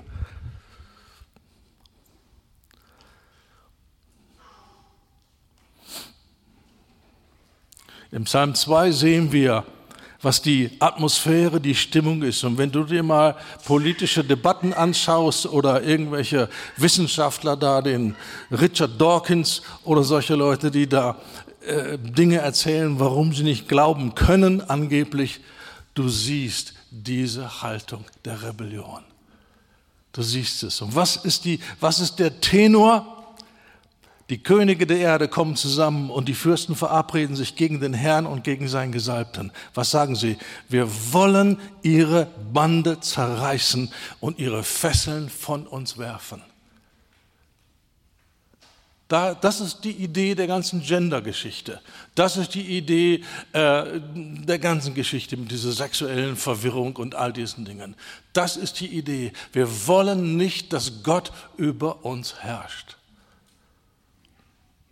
Aber Gott will sowieso herrschen. Der Tag wird kommen, König Jesus wird kommen, jedes Knie wird sich beugen und jede Zunge wird bekennen, er hat Recht zu herrschen. Und es wird die beste Zeit der Menschheit sein nach Jahrtausenden von Krieg und Hass und Mord und Totschlag. Und es wird eine Zeit der Wiederherstellung und der Blüte und des, des Segens und des Friedens sein, wie es das niemals auf diesem Planeten gegeben hat. Aber die Menschen sind blind. Und sie denken, sie können es selber, sie können es besser. Wir wollen ihre Bande zerreißen und ihre Fesseln von uns werfen. Und weißt du, was ich meine mit Bande, mit Fesseln? Gottes Ordnungen.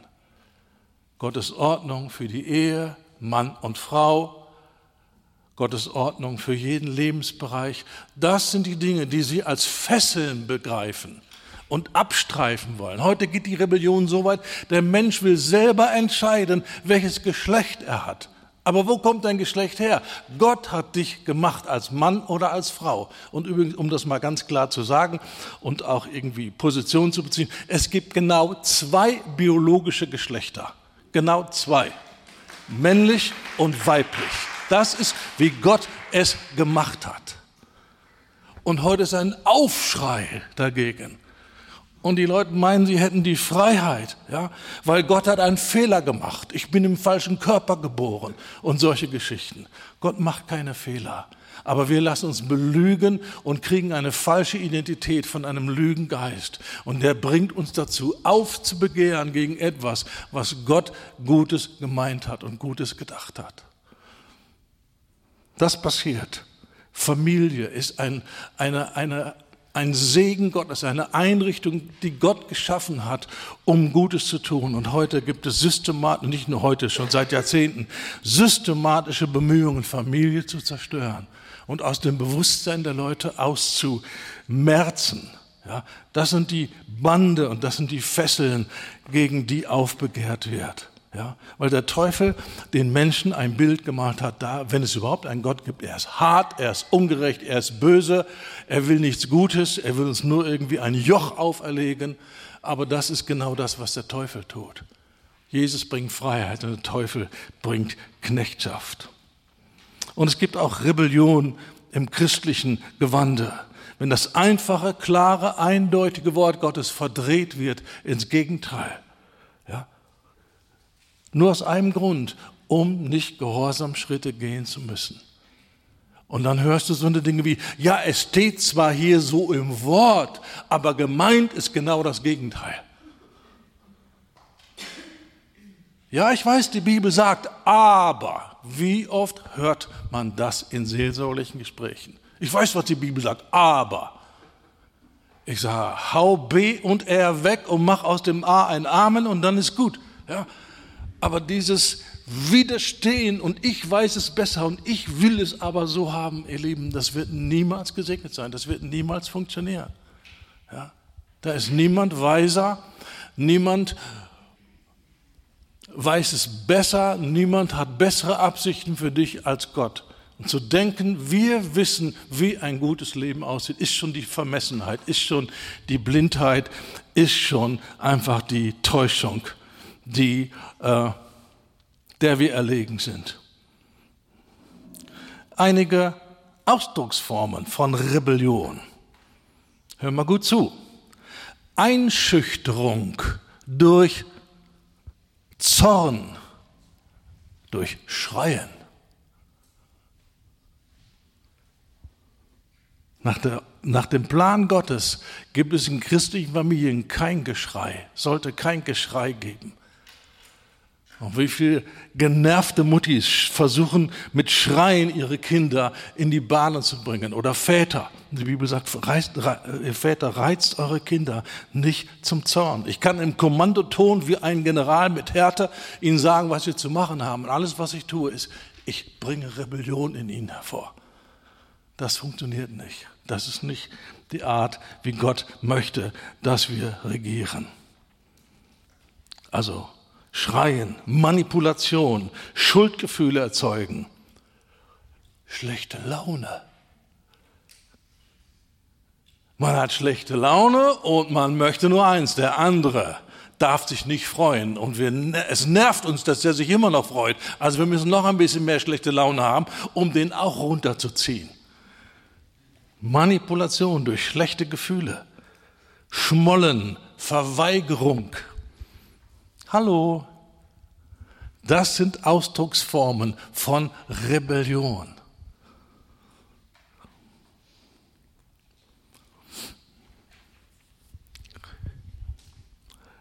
Und in Jesaja 63 heißt es, Vers 10, sie waren widerspenstig.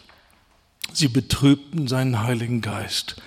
Gott selbst wurde ihnen zum Feind oder andere Übersetzungen sagen, Gott kämpfte gegen sie. Kann das sein, dass wir gläubig sind und Gott auf einmal wird unser Feind und Gott kämpft gegen uns? Nach der Schrift ja. Und überleg mal, wie viel Chance du noch hast auf Sieg, wenn Gott gegen dich ist. Gott muss auf unserer Seite sein und Gott wird auf unserer Seite sein, wenn wir auf seiner Seite sind. Und wenn wir sagen, Herr, öffne mir die Augen und hilf mir aus all den negativen Verhaltensweisen rauszukommen, die dem Teufel Raum geben und die den Heiligen Geist betrüben und die hindern, dass der Segen Gottes in mein Leben kommt. Die Bibel macht klar, Rebellion beginnt mit Undankbarkeit. Undankbarkeit, Unzufriedensein, Meckern, Murren, sich beklagen. All das sind Ausdrucksformen dieser Rebellion. Wir sehen das, wenn wir Israel anschauen in der Wüstenwanderung. Ja? Nur weil die Dinge nicht so gingen, wie sie das wollten. Ja? Aufbegehren gegen Gott und Besserwisserei und, und, und sie sagen, es wäre besser gewesen für uns, wir wären in Ägypten gewesen. 400 Jahre leiden sie und schreien um Erlösung. Dann kommt Erlösung, die kommt aber nicht gleich ganz so schnell, wie sie sich das vorgestellt haben. Da gibt es noch die Wüstenwanderung. Und sofort sagen sie, es wäre besser gewesen, also mit anderen Worten, lass uns wieder zurückgehen. Lass uns wieder zurückgehen in die Knechtschaft. Ist das nicht irre? Ist das nicht verrückt? Ja? Sie haben nicht verstanden, was Gott wirklich wollte und sie konnten nicht kooperieren, sie wollten nicht kooperieren.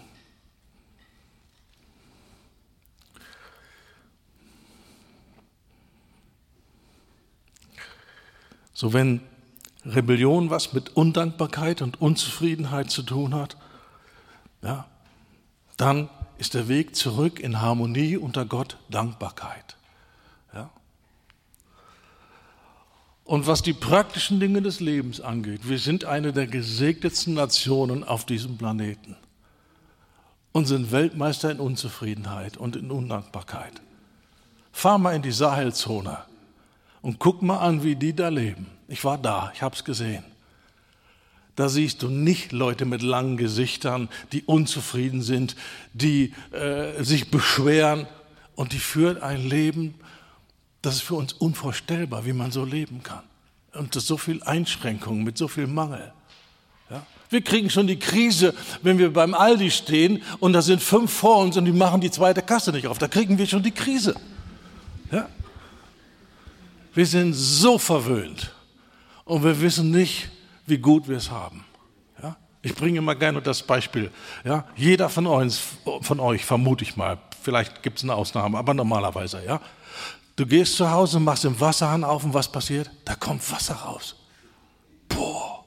Wann hast du das letzte Mal gedankt dafür, dass der Wasserraum rauskommt, dass du nicht mit einem schweren 20-Liter-Kanister fünf Kilometer durch die Einöde laufen musst, um irgendwo schmutziges Wasser zu kriegen, was du dann wieder nach Hause schleppen musst?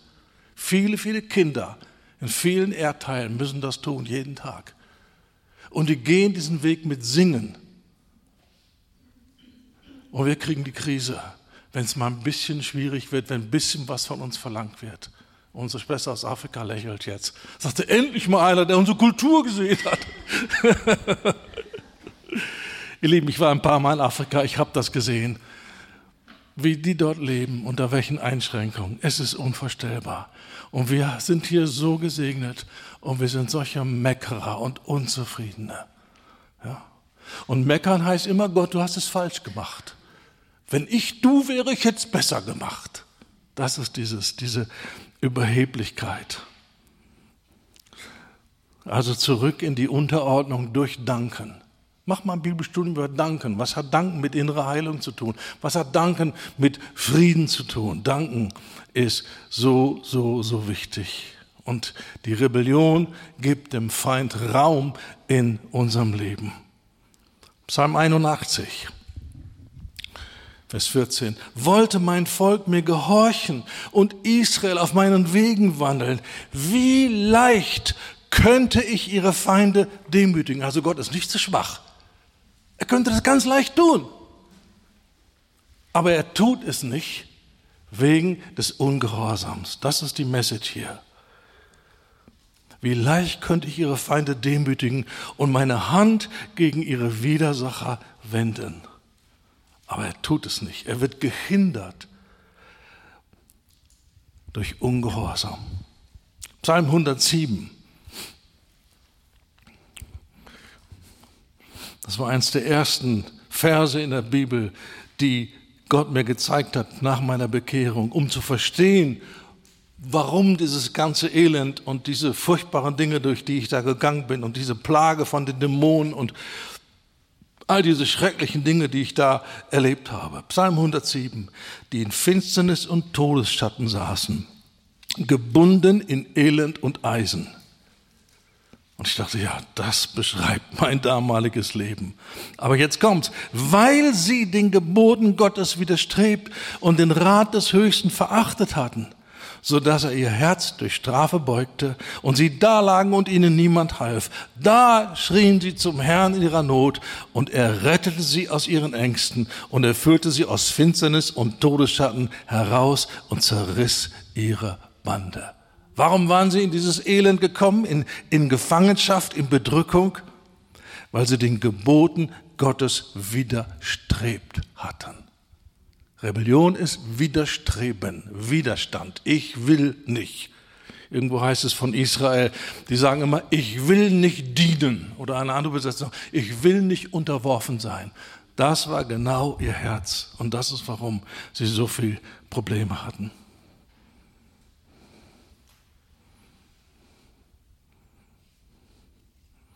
Und Rebellion gibt es auch in der Gemeinde. Ich sehe das nicht ein. Warum soll ich das machen? Nun ganz einfach, weil Gottes Wort es sagt und weil du gesagt hast, du willst jetzt Jesus nachfolgen und du willst lernen, Gott zu gehorchen. Deswegen sollst du tun, was die Schrift sagt. Ganz einfach. Ja? Und da sind Menschen, die Gott beauftragt hat, sicherzustellen, dass du in die Ordnung Gottes kommst. Und die nennen Gott Hirten, nicht KZ-Wärter. Hirten, die dich leiten, die dich belehren, die dir die Augen auftun, wie gut das ist, wenn du in die heilsamen Ordnung Gottes kommst. Und wie viel Rebellion und Widerstreben ist da. Und ich kann mich an Gespräche erinnern, wo es um häusliche Angelegenheiten ging und du dann solche Worte hörst, was wir zu Hause machen, geht dich gar nichts an. Hallo. Paulus sagt, wie die Väter mit den Kindern umgehen sollen, wie die Frauen mit ihren Männern umgehen sollen, wie die Männer mit den Frauen umgehen sollen. Was soll da dieser Spruch? Das ist privat. Viele machen eine, an der falschen Stelle eine Grenze. Es gibt tatsächlich privat.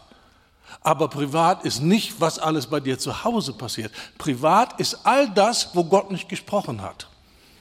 Schoko oder Vanille. Du bist frei. Kariert oder gestreift. Mach, was du willst. Mallorca oder Rügen. Mach, was du willst. Aber schreien, manipulieren, lügen, fremdgehen und vieles andere geht nicht. Wenn Gott Gott ist, dann geht das nicht. Ja? Und da gibt es Menschen, die Gott setzt, um dafür dir Hilfestellung zu geben, dass die Ordnung Gottes in deinem Haus, in deiner Familie aufgerichtet wird. Und Gott sagt, ich mache euch verantwortlich dafür, dass das in den Häusern geschieht. Das ist die Verantwortung von Leiterschaft. Das sind nicht die Zeremonienmeister, die dafür sorgen, dass der Gottesdienst störungsfrei abläuft. Das sind Aufseher deiner Seelen, sagt die Schrift.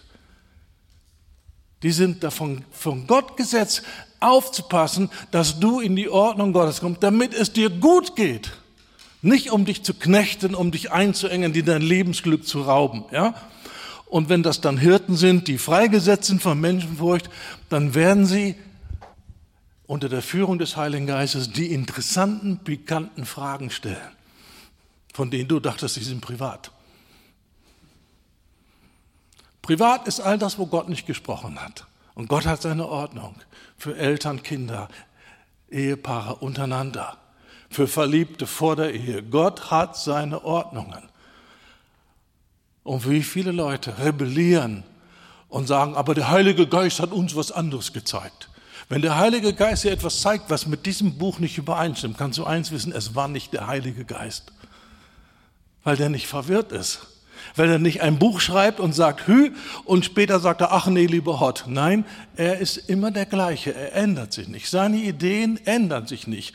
Er weiß, das sind die heiligen, gesegneten Ordnungen fürs Leben. Halleluja. Und du bist gut beraten, dich zu demütigen unter die gewaltige Hand Gottes und sagen, ich möchte, dass meine Ältesten Aufseher meiner Seele werden. Die dürfen in mein Leben schauen. Die dürfen mal Fragen stellen. Und wir sind bereit, reinsprechen zu lassen in unsere Situation. Wie viele Ehepaare haben Krieg, weil sie die Ordnung Gottes nicht beachten? Weil es immer darum geht, ich habe aber Recht und ich will aber und, und du immer. Hallo, mit Anklage und Fingerzeigen und den anderen beschuldigen kommen wir nicht weiter.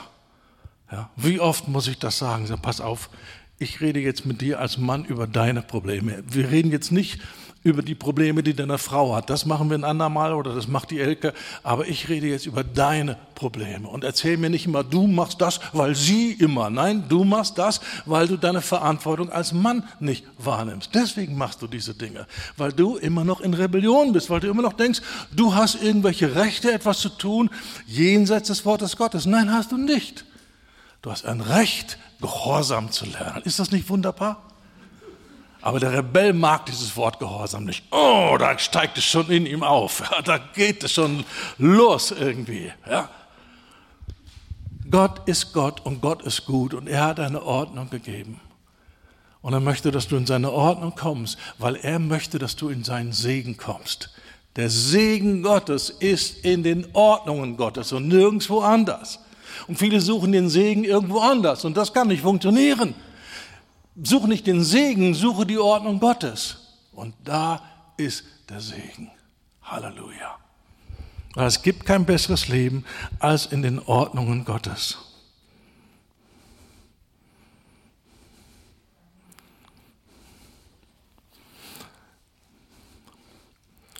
Schauen wir uns noch ein paar Schriftstellen an zum Thema Stolz.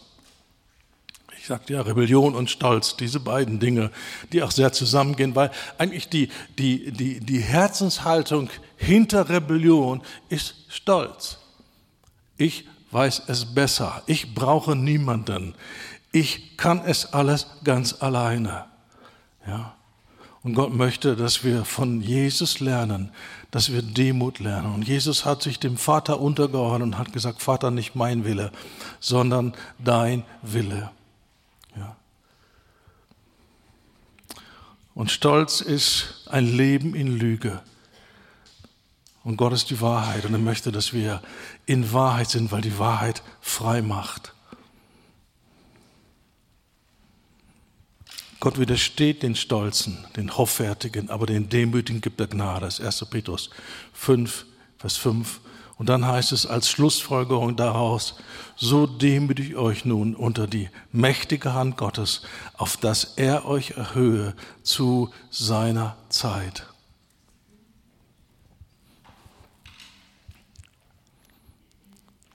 Und Vers 5 heißt es, umschürzt euch aber alle gegenseitig mit Demut. Und dieses griechische Wort bedeutet, sich eine Schürze umbinden wie ein Diener. Der Stolze will nicht dienen, aber Jesus sagt, ich bin gekommen, um zu dienen, um mein Leben zu geben. Das ist unser Vorbild. Er hat nicht gefragt, ob wir es wert sind, ob wir es verdienen, sondern er hat gesagt, es ist richtig, dass ich das tue. Das ist der Wille des Vaters und deswegen tue ich das. Und Demut hat was mit Dienerschaft zu tun. Und Demut hat was mit Abhängigkeit zu tun. Der Demütige ist abhängig und wir sind abhängig von Gott. Und wir wollen mit den Segnungen, die Gott gibt, richtig umgehen. Und da ist eine Gefahr, auch im geistlichen Leben, dass man Dinge bekommt von Gott, Gaben geschenkt bekommt, übernatürliche Fähigkeiten. Und wenn die Betonung nicht auf das Wesen Christi ist, können sogar diese Segnungen und Gaben dazu führen, dass wir unseren Stolz noch nähren. Das ist schrecklich. Ja. Und wir wollen wirklich, wenn Gott uns gebraucht, wir wollen wirklich darauf aufpassen, wem geben wir die Ehre. Dass wir niemals denken, Gott gibt Gaben, Gott gibt Segnung, Gott gibt Fähigkeiten zu dienen und das soll dann in den Augen der anderen der Beweis sein, dass wir besonders sind. Das ist eine gefährliche Lüge. Das ist eine gefährliche Lüge. Und wir kultivieren bewusst, weil wir die Gefahr des Stolzes kennen, wir kultivieren bewusst die Haltung eines Dieners. Und wir verstehen, Gott setzt uns zum Segen, nicht um den anderen zu zeigen, wie geistlich wir sind, sondern Gott setzt uns zum Segen, weil er die anderen segnen will, weil er die im Auge hat und Segnungen, auch gerade übernatürliche Dinge, Salbung, Zeichen und Wunder, sind niemals, und ich weiß nicht, wie lange braucht es noch, bis das Volk Gottes das endlich kapiert, sind niemals ein Beweis, dass Gott mit allem, was wir sagen und tun, einverstanden ist. Das ist nicht der Fall.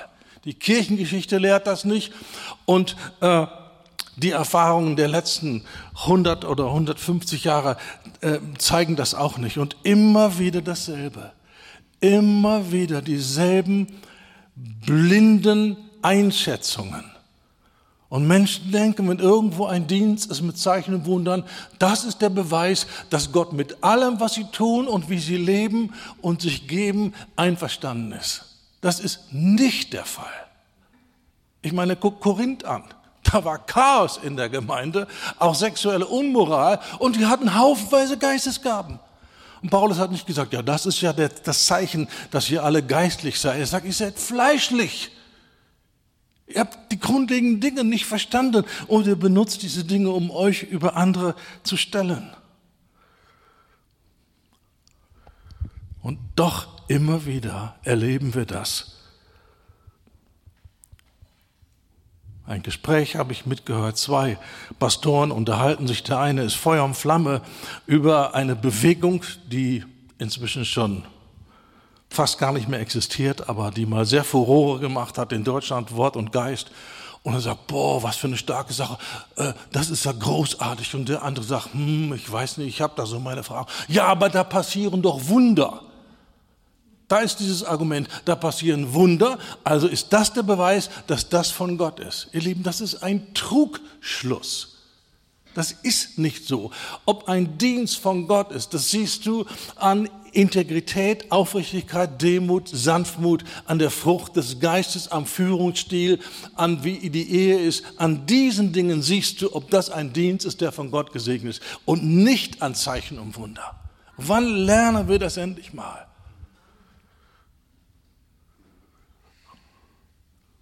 Und ich sehe mit gemischten Gefühlen, sag das mal ganz deutlich hier, mit gemischten Gefühlen diese neue, äh, ja keine neue, aber die uralte äh, und Neuauflage, Betonung ist äh, von Evangelisation mit Zeichen und Wundern.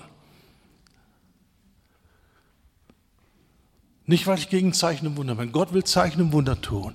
Aber wenn das nicht auf dem richtigen Fundament von Demut ist, ist das hochgefährlich.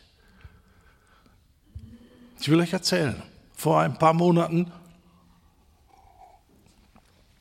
war ich in einer Hausgemeinde eingeladen Und sie haben mir geschrieben, ja, wir sind feurig für den Herrn und wir gehen raus und Gott wirkt und Zeichen und Wunder und ja, jetzt komm doch mal. Ich war da und habe den ganzen Abend ein komisches Gefühl gehabt, was ich nicht erklären konnte. Und am Abend, ich gehe auf mein Zimmer, da kommt der Hausvater hinterher und sagt, er will mal eine Frage stellen. Kann es der Heilige Geist sein, einer Ehefrau zu sagen, sie soll die Familie verlassen, damit sie frei ist für den Dienst? Ich gucke ihn an, ich sage, wie bitte?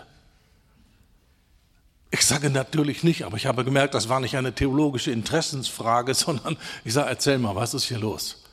Und er sagt, seine Frau, sie haben zusammen vier süße Jungs hat vom Heiligen Geist gehört, sie muss sich scheiden lassen, damit sie frei ist für den Dienst für das Reich Gottes, weil sie jetzt blockiert ist und nicht wirklich dienen kann, so wie sie das tun möchte.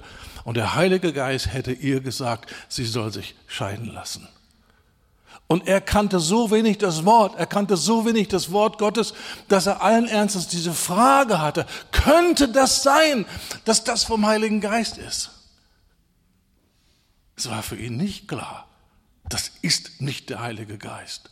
Ja, weil da passieren übernatürliche Dinge und seine Frau zieht da mit dem Leiter der Gemeinde, was nicht ihr Ehemann ist, los auf die Straße und in die Städte rum um und sind, sind, sind aktiv und machen und tun und alles. Und um frei zu sein für den Dienst,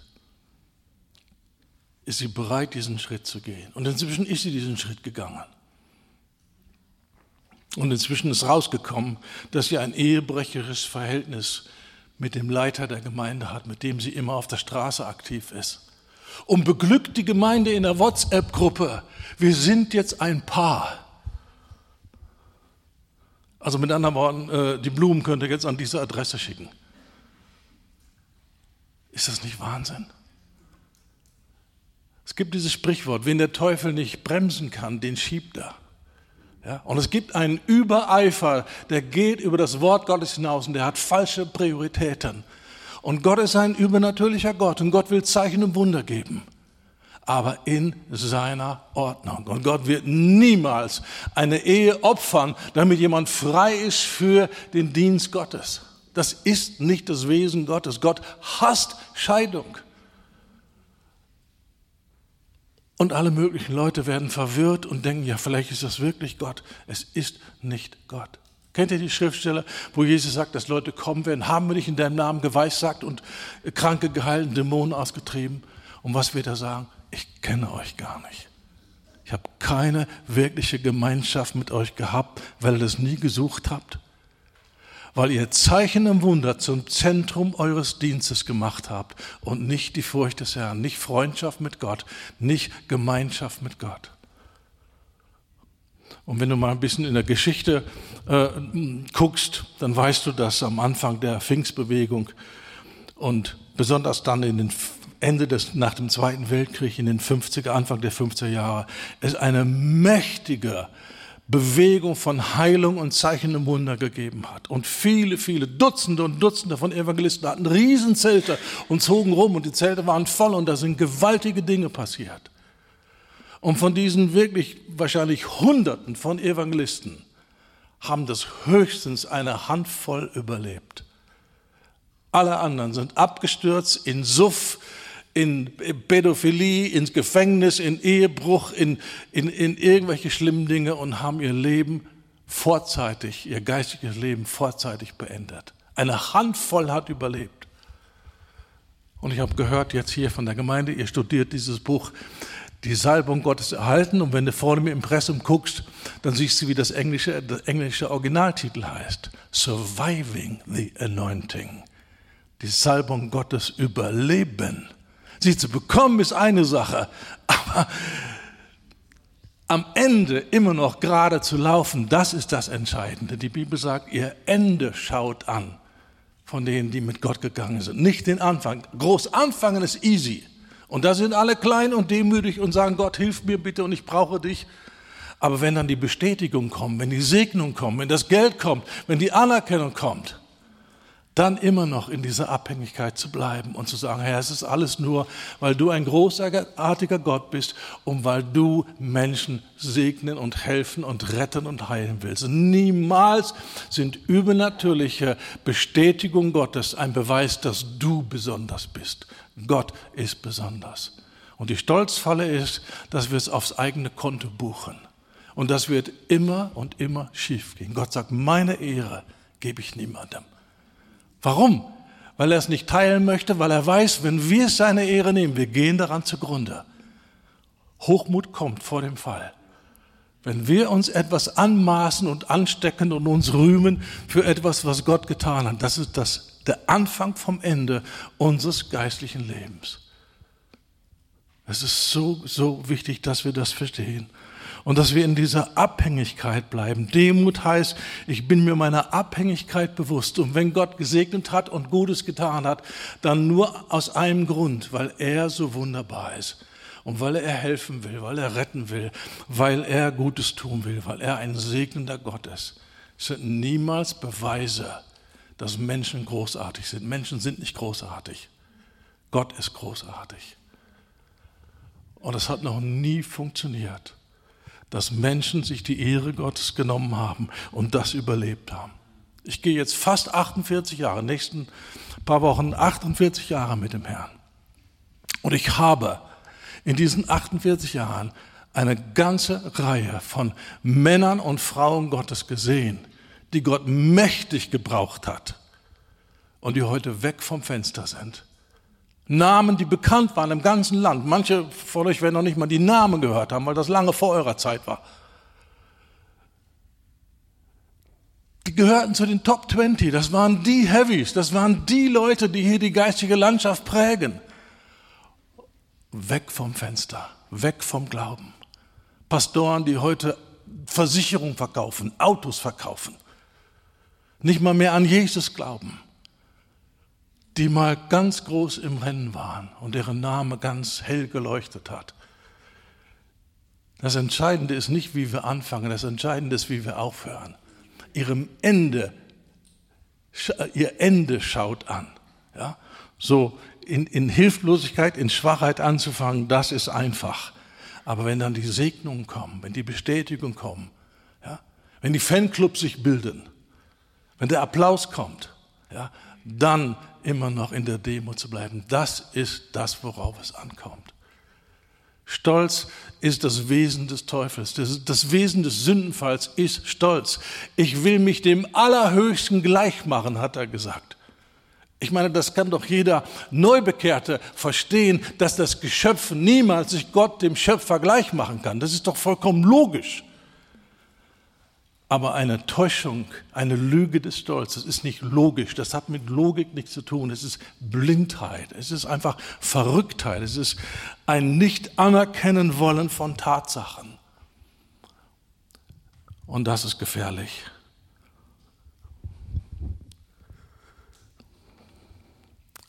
Und leider oft sind es gerade die Segnungen Gottes, die dazu führen, dass Menschen stürzen das liegt nicht an den Segnungen natürlich, ja, sondern es liegt daran, wie das verbucht wird, wie man damit umgeht.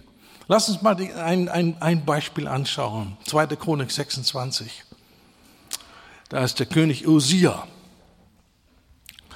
Und dort lesen wir in Kapitel 26 ab Vers 15, und er machte zu Jerusalem Maschinen ein Kunstwerk des Künstlers, dass sie auf den Türmen, auf den Zinnen sein sollten, um mit Pfeilen und großen Steinen zu schießen. Also eine neue Art von Waffe, ein Katapult, was die anderen nicht hatten. Ja.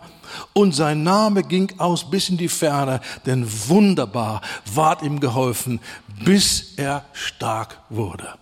Bis hierhin alles okay, aber jetzt pass mal auf. Und als er stark geworden war, erhob sich sein Herz bis er verderblich handelte. Siehst du, wo es anfängt? Im Herzen. Und wenn das wächst, wächst, wächst, wächst, wächst, irgendwann kommt es raus in die Handlungen. Es beginnt im Herzen. Und darum nehmen wir das so ernst. Wir wollen unser Herz bewahren. Und das tun wir, indem wir in der Gegenwart Gottes leben, sagen, erforsche mich. Lass dein Licht leuchten. Ich habe keine Ahnung, wo ich verkehrt unterwegs bin. Ich bitte, dass du mir die Augen auftust. Ich bitte, dass du mir hilfst.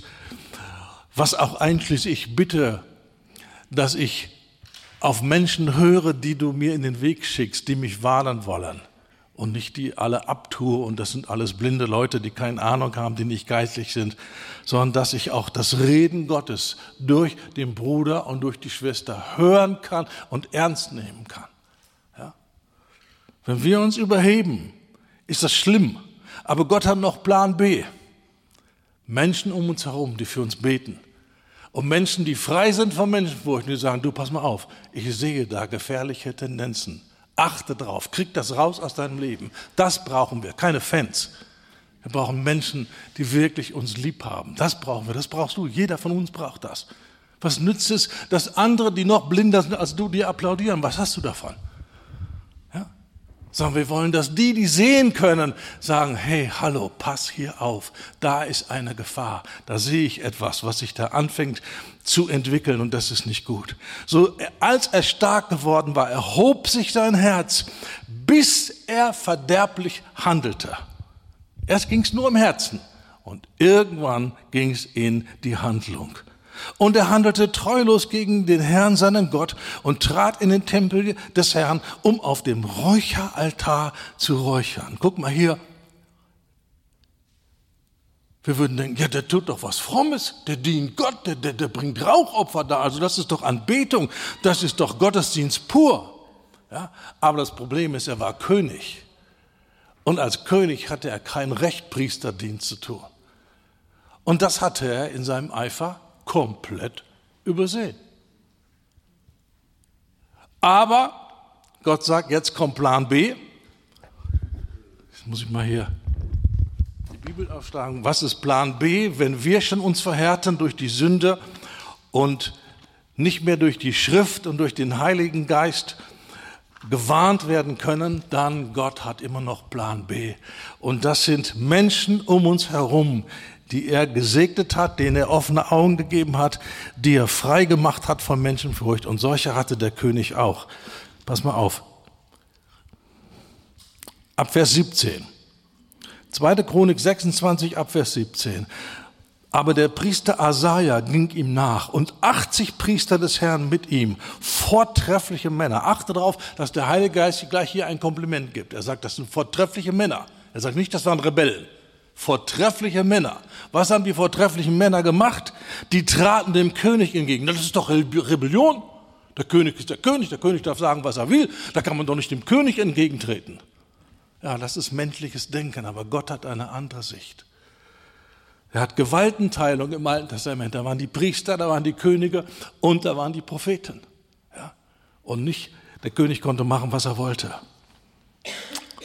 Aber Priester Asaja ging ihm nach, 80 Priester des Herrn mit ihm, vortreffliche Männer, die traten dem König Usia entgegen und sprachen zu ihm, Usia, es steht dir nicht zu, dem Herrn zu räuchern, sondern den Priestern, den Söhnen Aarons, die zum Räuchern geheiligt sind. Verlass das Heiligtum, denn du hast dich versündigt und das bringt dir vor Gott keine Ehre. Achte mal drauf am Ende, was steht da? Ein Ausrufungszeichen. Die Leute geben dem König einen Befehl. Na, das ist Rebellion, das geht ja gar nicht. Die müssen ja gehorchen, die können ihm noch nicht Befehle geben. Das ist menschliches Denken. Gott sagt, es sind vortreffliche Männer, die sagen, du bist hier gegen das Wort Gottes. Das wird nicht funktionieren. Hör damit sofort auf. Das waren Menschen, die loyal waren zum König. So sieht christliche Loyalität aus. Und wenn wir all diese traurigen Geschichten immer haben, mit denen wir oft zu tun haben von geistlichem Missbrauch, das sind nicht nur missbrauchende Leiter, sondern das sind viele, viele Schafe, die nicht wissen, was das, Gott, was das Wort Gottes sagt, wie gesunde Autorität funktioniert und wie Autorität äh, immer noch in Unterordnung unter das Wort Gottes ist. Sondern die ein falsches Bild haben von einer falschen Loyalität, die Gott nicht kennt.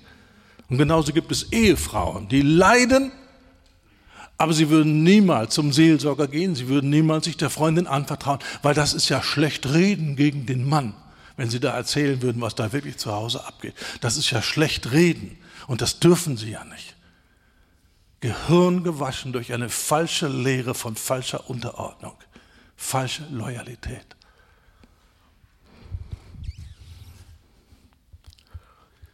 Da wurde Usia zornig, während er die Räucherpfanne in seiner Hand hielt, um zu räuchern. Also der Zorn steigt auf. Und jetzt hat er einen gewaltigen Fehler gemacht. Als er seinen Zorn gegen die Priester ausließ, er hätte doch sagen, aha, ich spüre das, da kommt Zorn in mir. Okay, jetzt müssen wir ganz vorsichtig gehen. Ich gehe noch mal schnell innerlich durch die Konkordanz. Was sagt die Bibel denn über Räuchern und den Dienst der Priester? Und dann hätte er schnell gemerkt, die Jungs haben recht, ich bin verkehrt. Aber er ließ dem Zorn freien Lauf und hat gesagt, mir ist egal, was die Bibel sagt, ich bin König, ich mache, was ich will, mir hat keiner Grenzen zu setzen. Jede menschliche Autorität, auch die Autorität von Pastoren und geistlichen Leitern, hat Grenzen. Die einzige grenzenlose Autorität ist Gott selbst. Hallo? Gerade vor ein paar Tagen wieder ein Gespräch gehabt, wo ein, eine Leiterin das nicht versteht und wo sie grenzenlose Loyalität und Gehorsam fordert. Und der Gehorsam bedeutet, macht eure Augen zu über die schlimmen und falschen Dinge in meinem Leben. Das ist nicht Loyalität. Und das läuft immer noch in unserem Land ab, ihr Leben. Dank sei Gott nicht in dieser Gemeinde, aber wir haben mit vielen Situationen zu tun, weil die einfachen Dinge nicht verstanden werden. Was Demut ist, was Autorität ist. Und Autorität wird immer begrenzt und unter der Autorität Gottes ausgeübt. Also er ließ seinen Zorn freien Lauf und damit wird es problematisch. Als er seinen Zorn gegen die Priester ausließ, da brach der Aussatz an seiner Stirn aus, vor den Augen der Priester im Haus des Herrn beim Räucheraltar. Aussatz im Alten Testament, ein Bild für Sünde. Und was muss man mit Aussätzigen tun? Die werden abgeschoben ins Tal der Aussätzigen. Da konnte er jetzt noch König sein, König der Aussätzigen meinetwegen. Aber mit seinem Königtum war es vorbei. In einem Augenblick hat sich entschieden, Schluss aus vorbei, das war's. Was denkst du, was der im Tal der Aussätzigen sich gewünscht hätte? Ein bisschen Besonnenheit. Der Zorn steigt hoch, ich gehe durch meine innerliche Konkordanz und checke, ob dieser Zorn berechtigt ist. Nein, er ist nicht berechtigt. Ich trete einen Schritt zurück und sage, Jungs, ihr habt recht, ich habe nicht recht. Ihr habt mir mein Leben gerettet. Danke, ich befördere euch alle. Das wäre doch gut gewesen. Aber er ist blind gewesen in seinem Stolz und hat in einem Augenblick alles verloren. Und ich habe Menschen getroffen, die im Dienst waren die wegen ein bisschen Spaß im Bett mit einer fremden Frau alles verloren haben.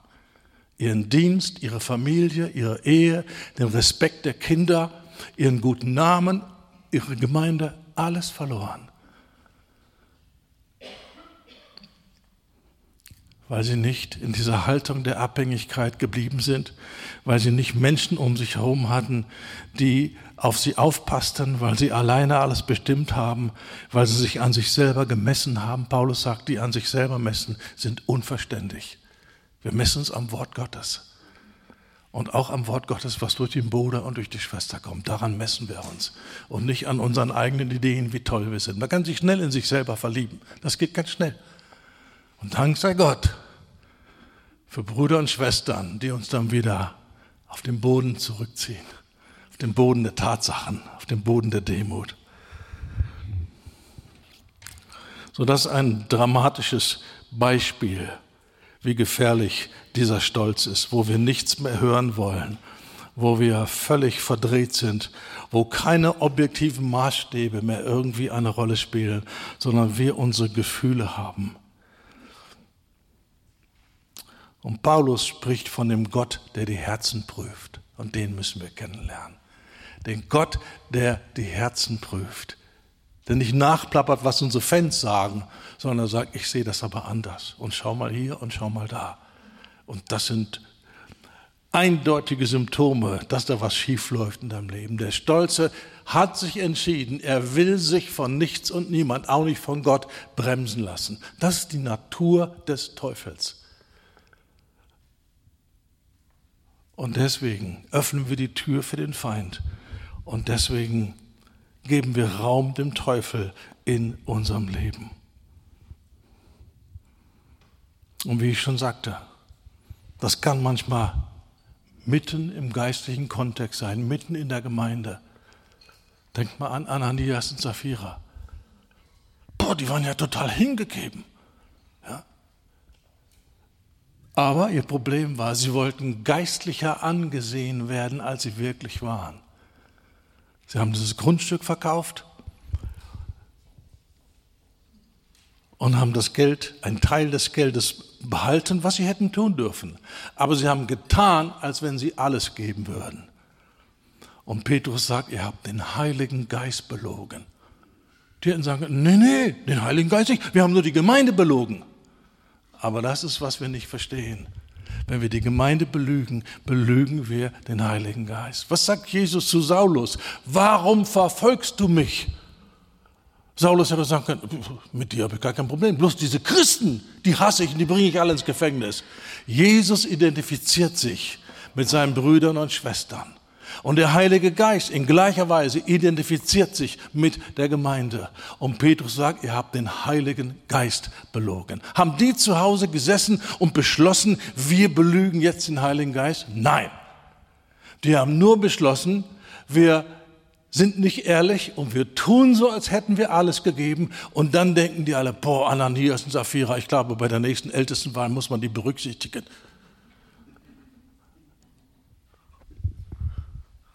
Und Gott macht ein Exempel. Und der einzige Grund, warum heute in den Gemeinden nicht Leute tot umfallen, ja, kann sich ja fragen, ja, damals war das so und heute nicht, weil wir nur eine minimale Gegenwart des Herrn haben im Vergleich zu dem, was damals in der Apostelgeschichte war. Und Gott stand vor der Entscheidung, entweder die Erweckung hört auf, Apostelgeschichte ist zu Ende in Kapitel 8, oder aber ich muss diese beiden jetzt richten und muss ein Exempel statuieren.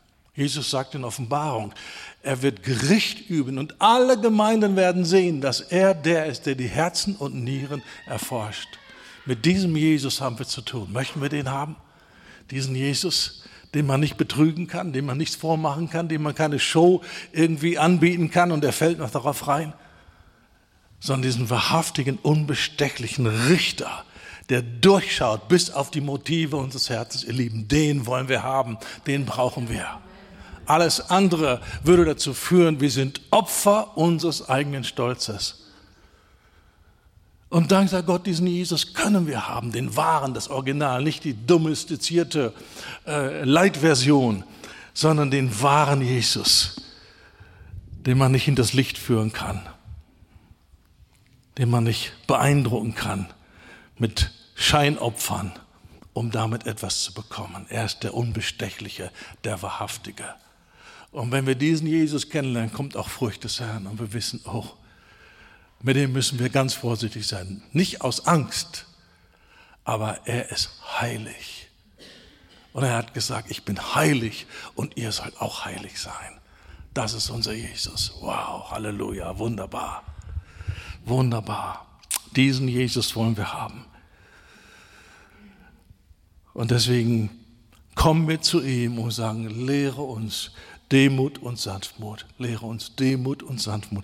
Das ist, was wir von ihm lernen sollen.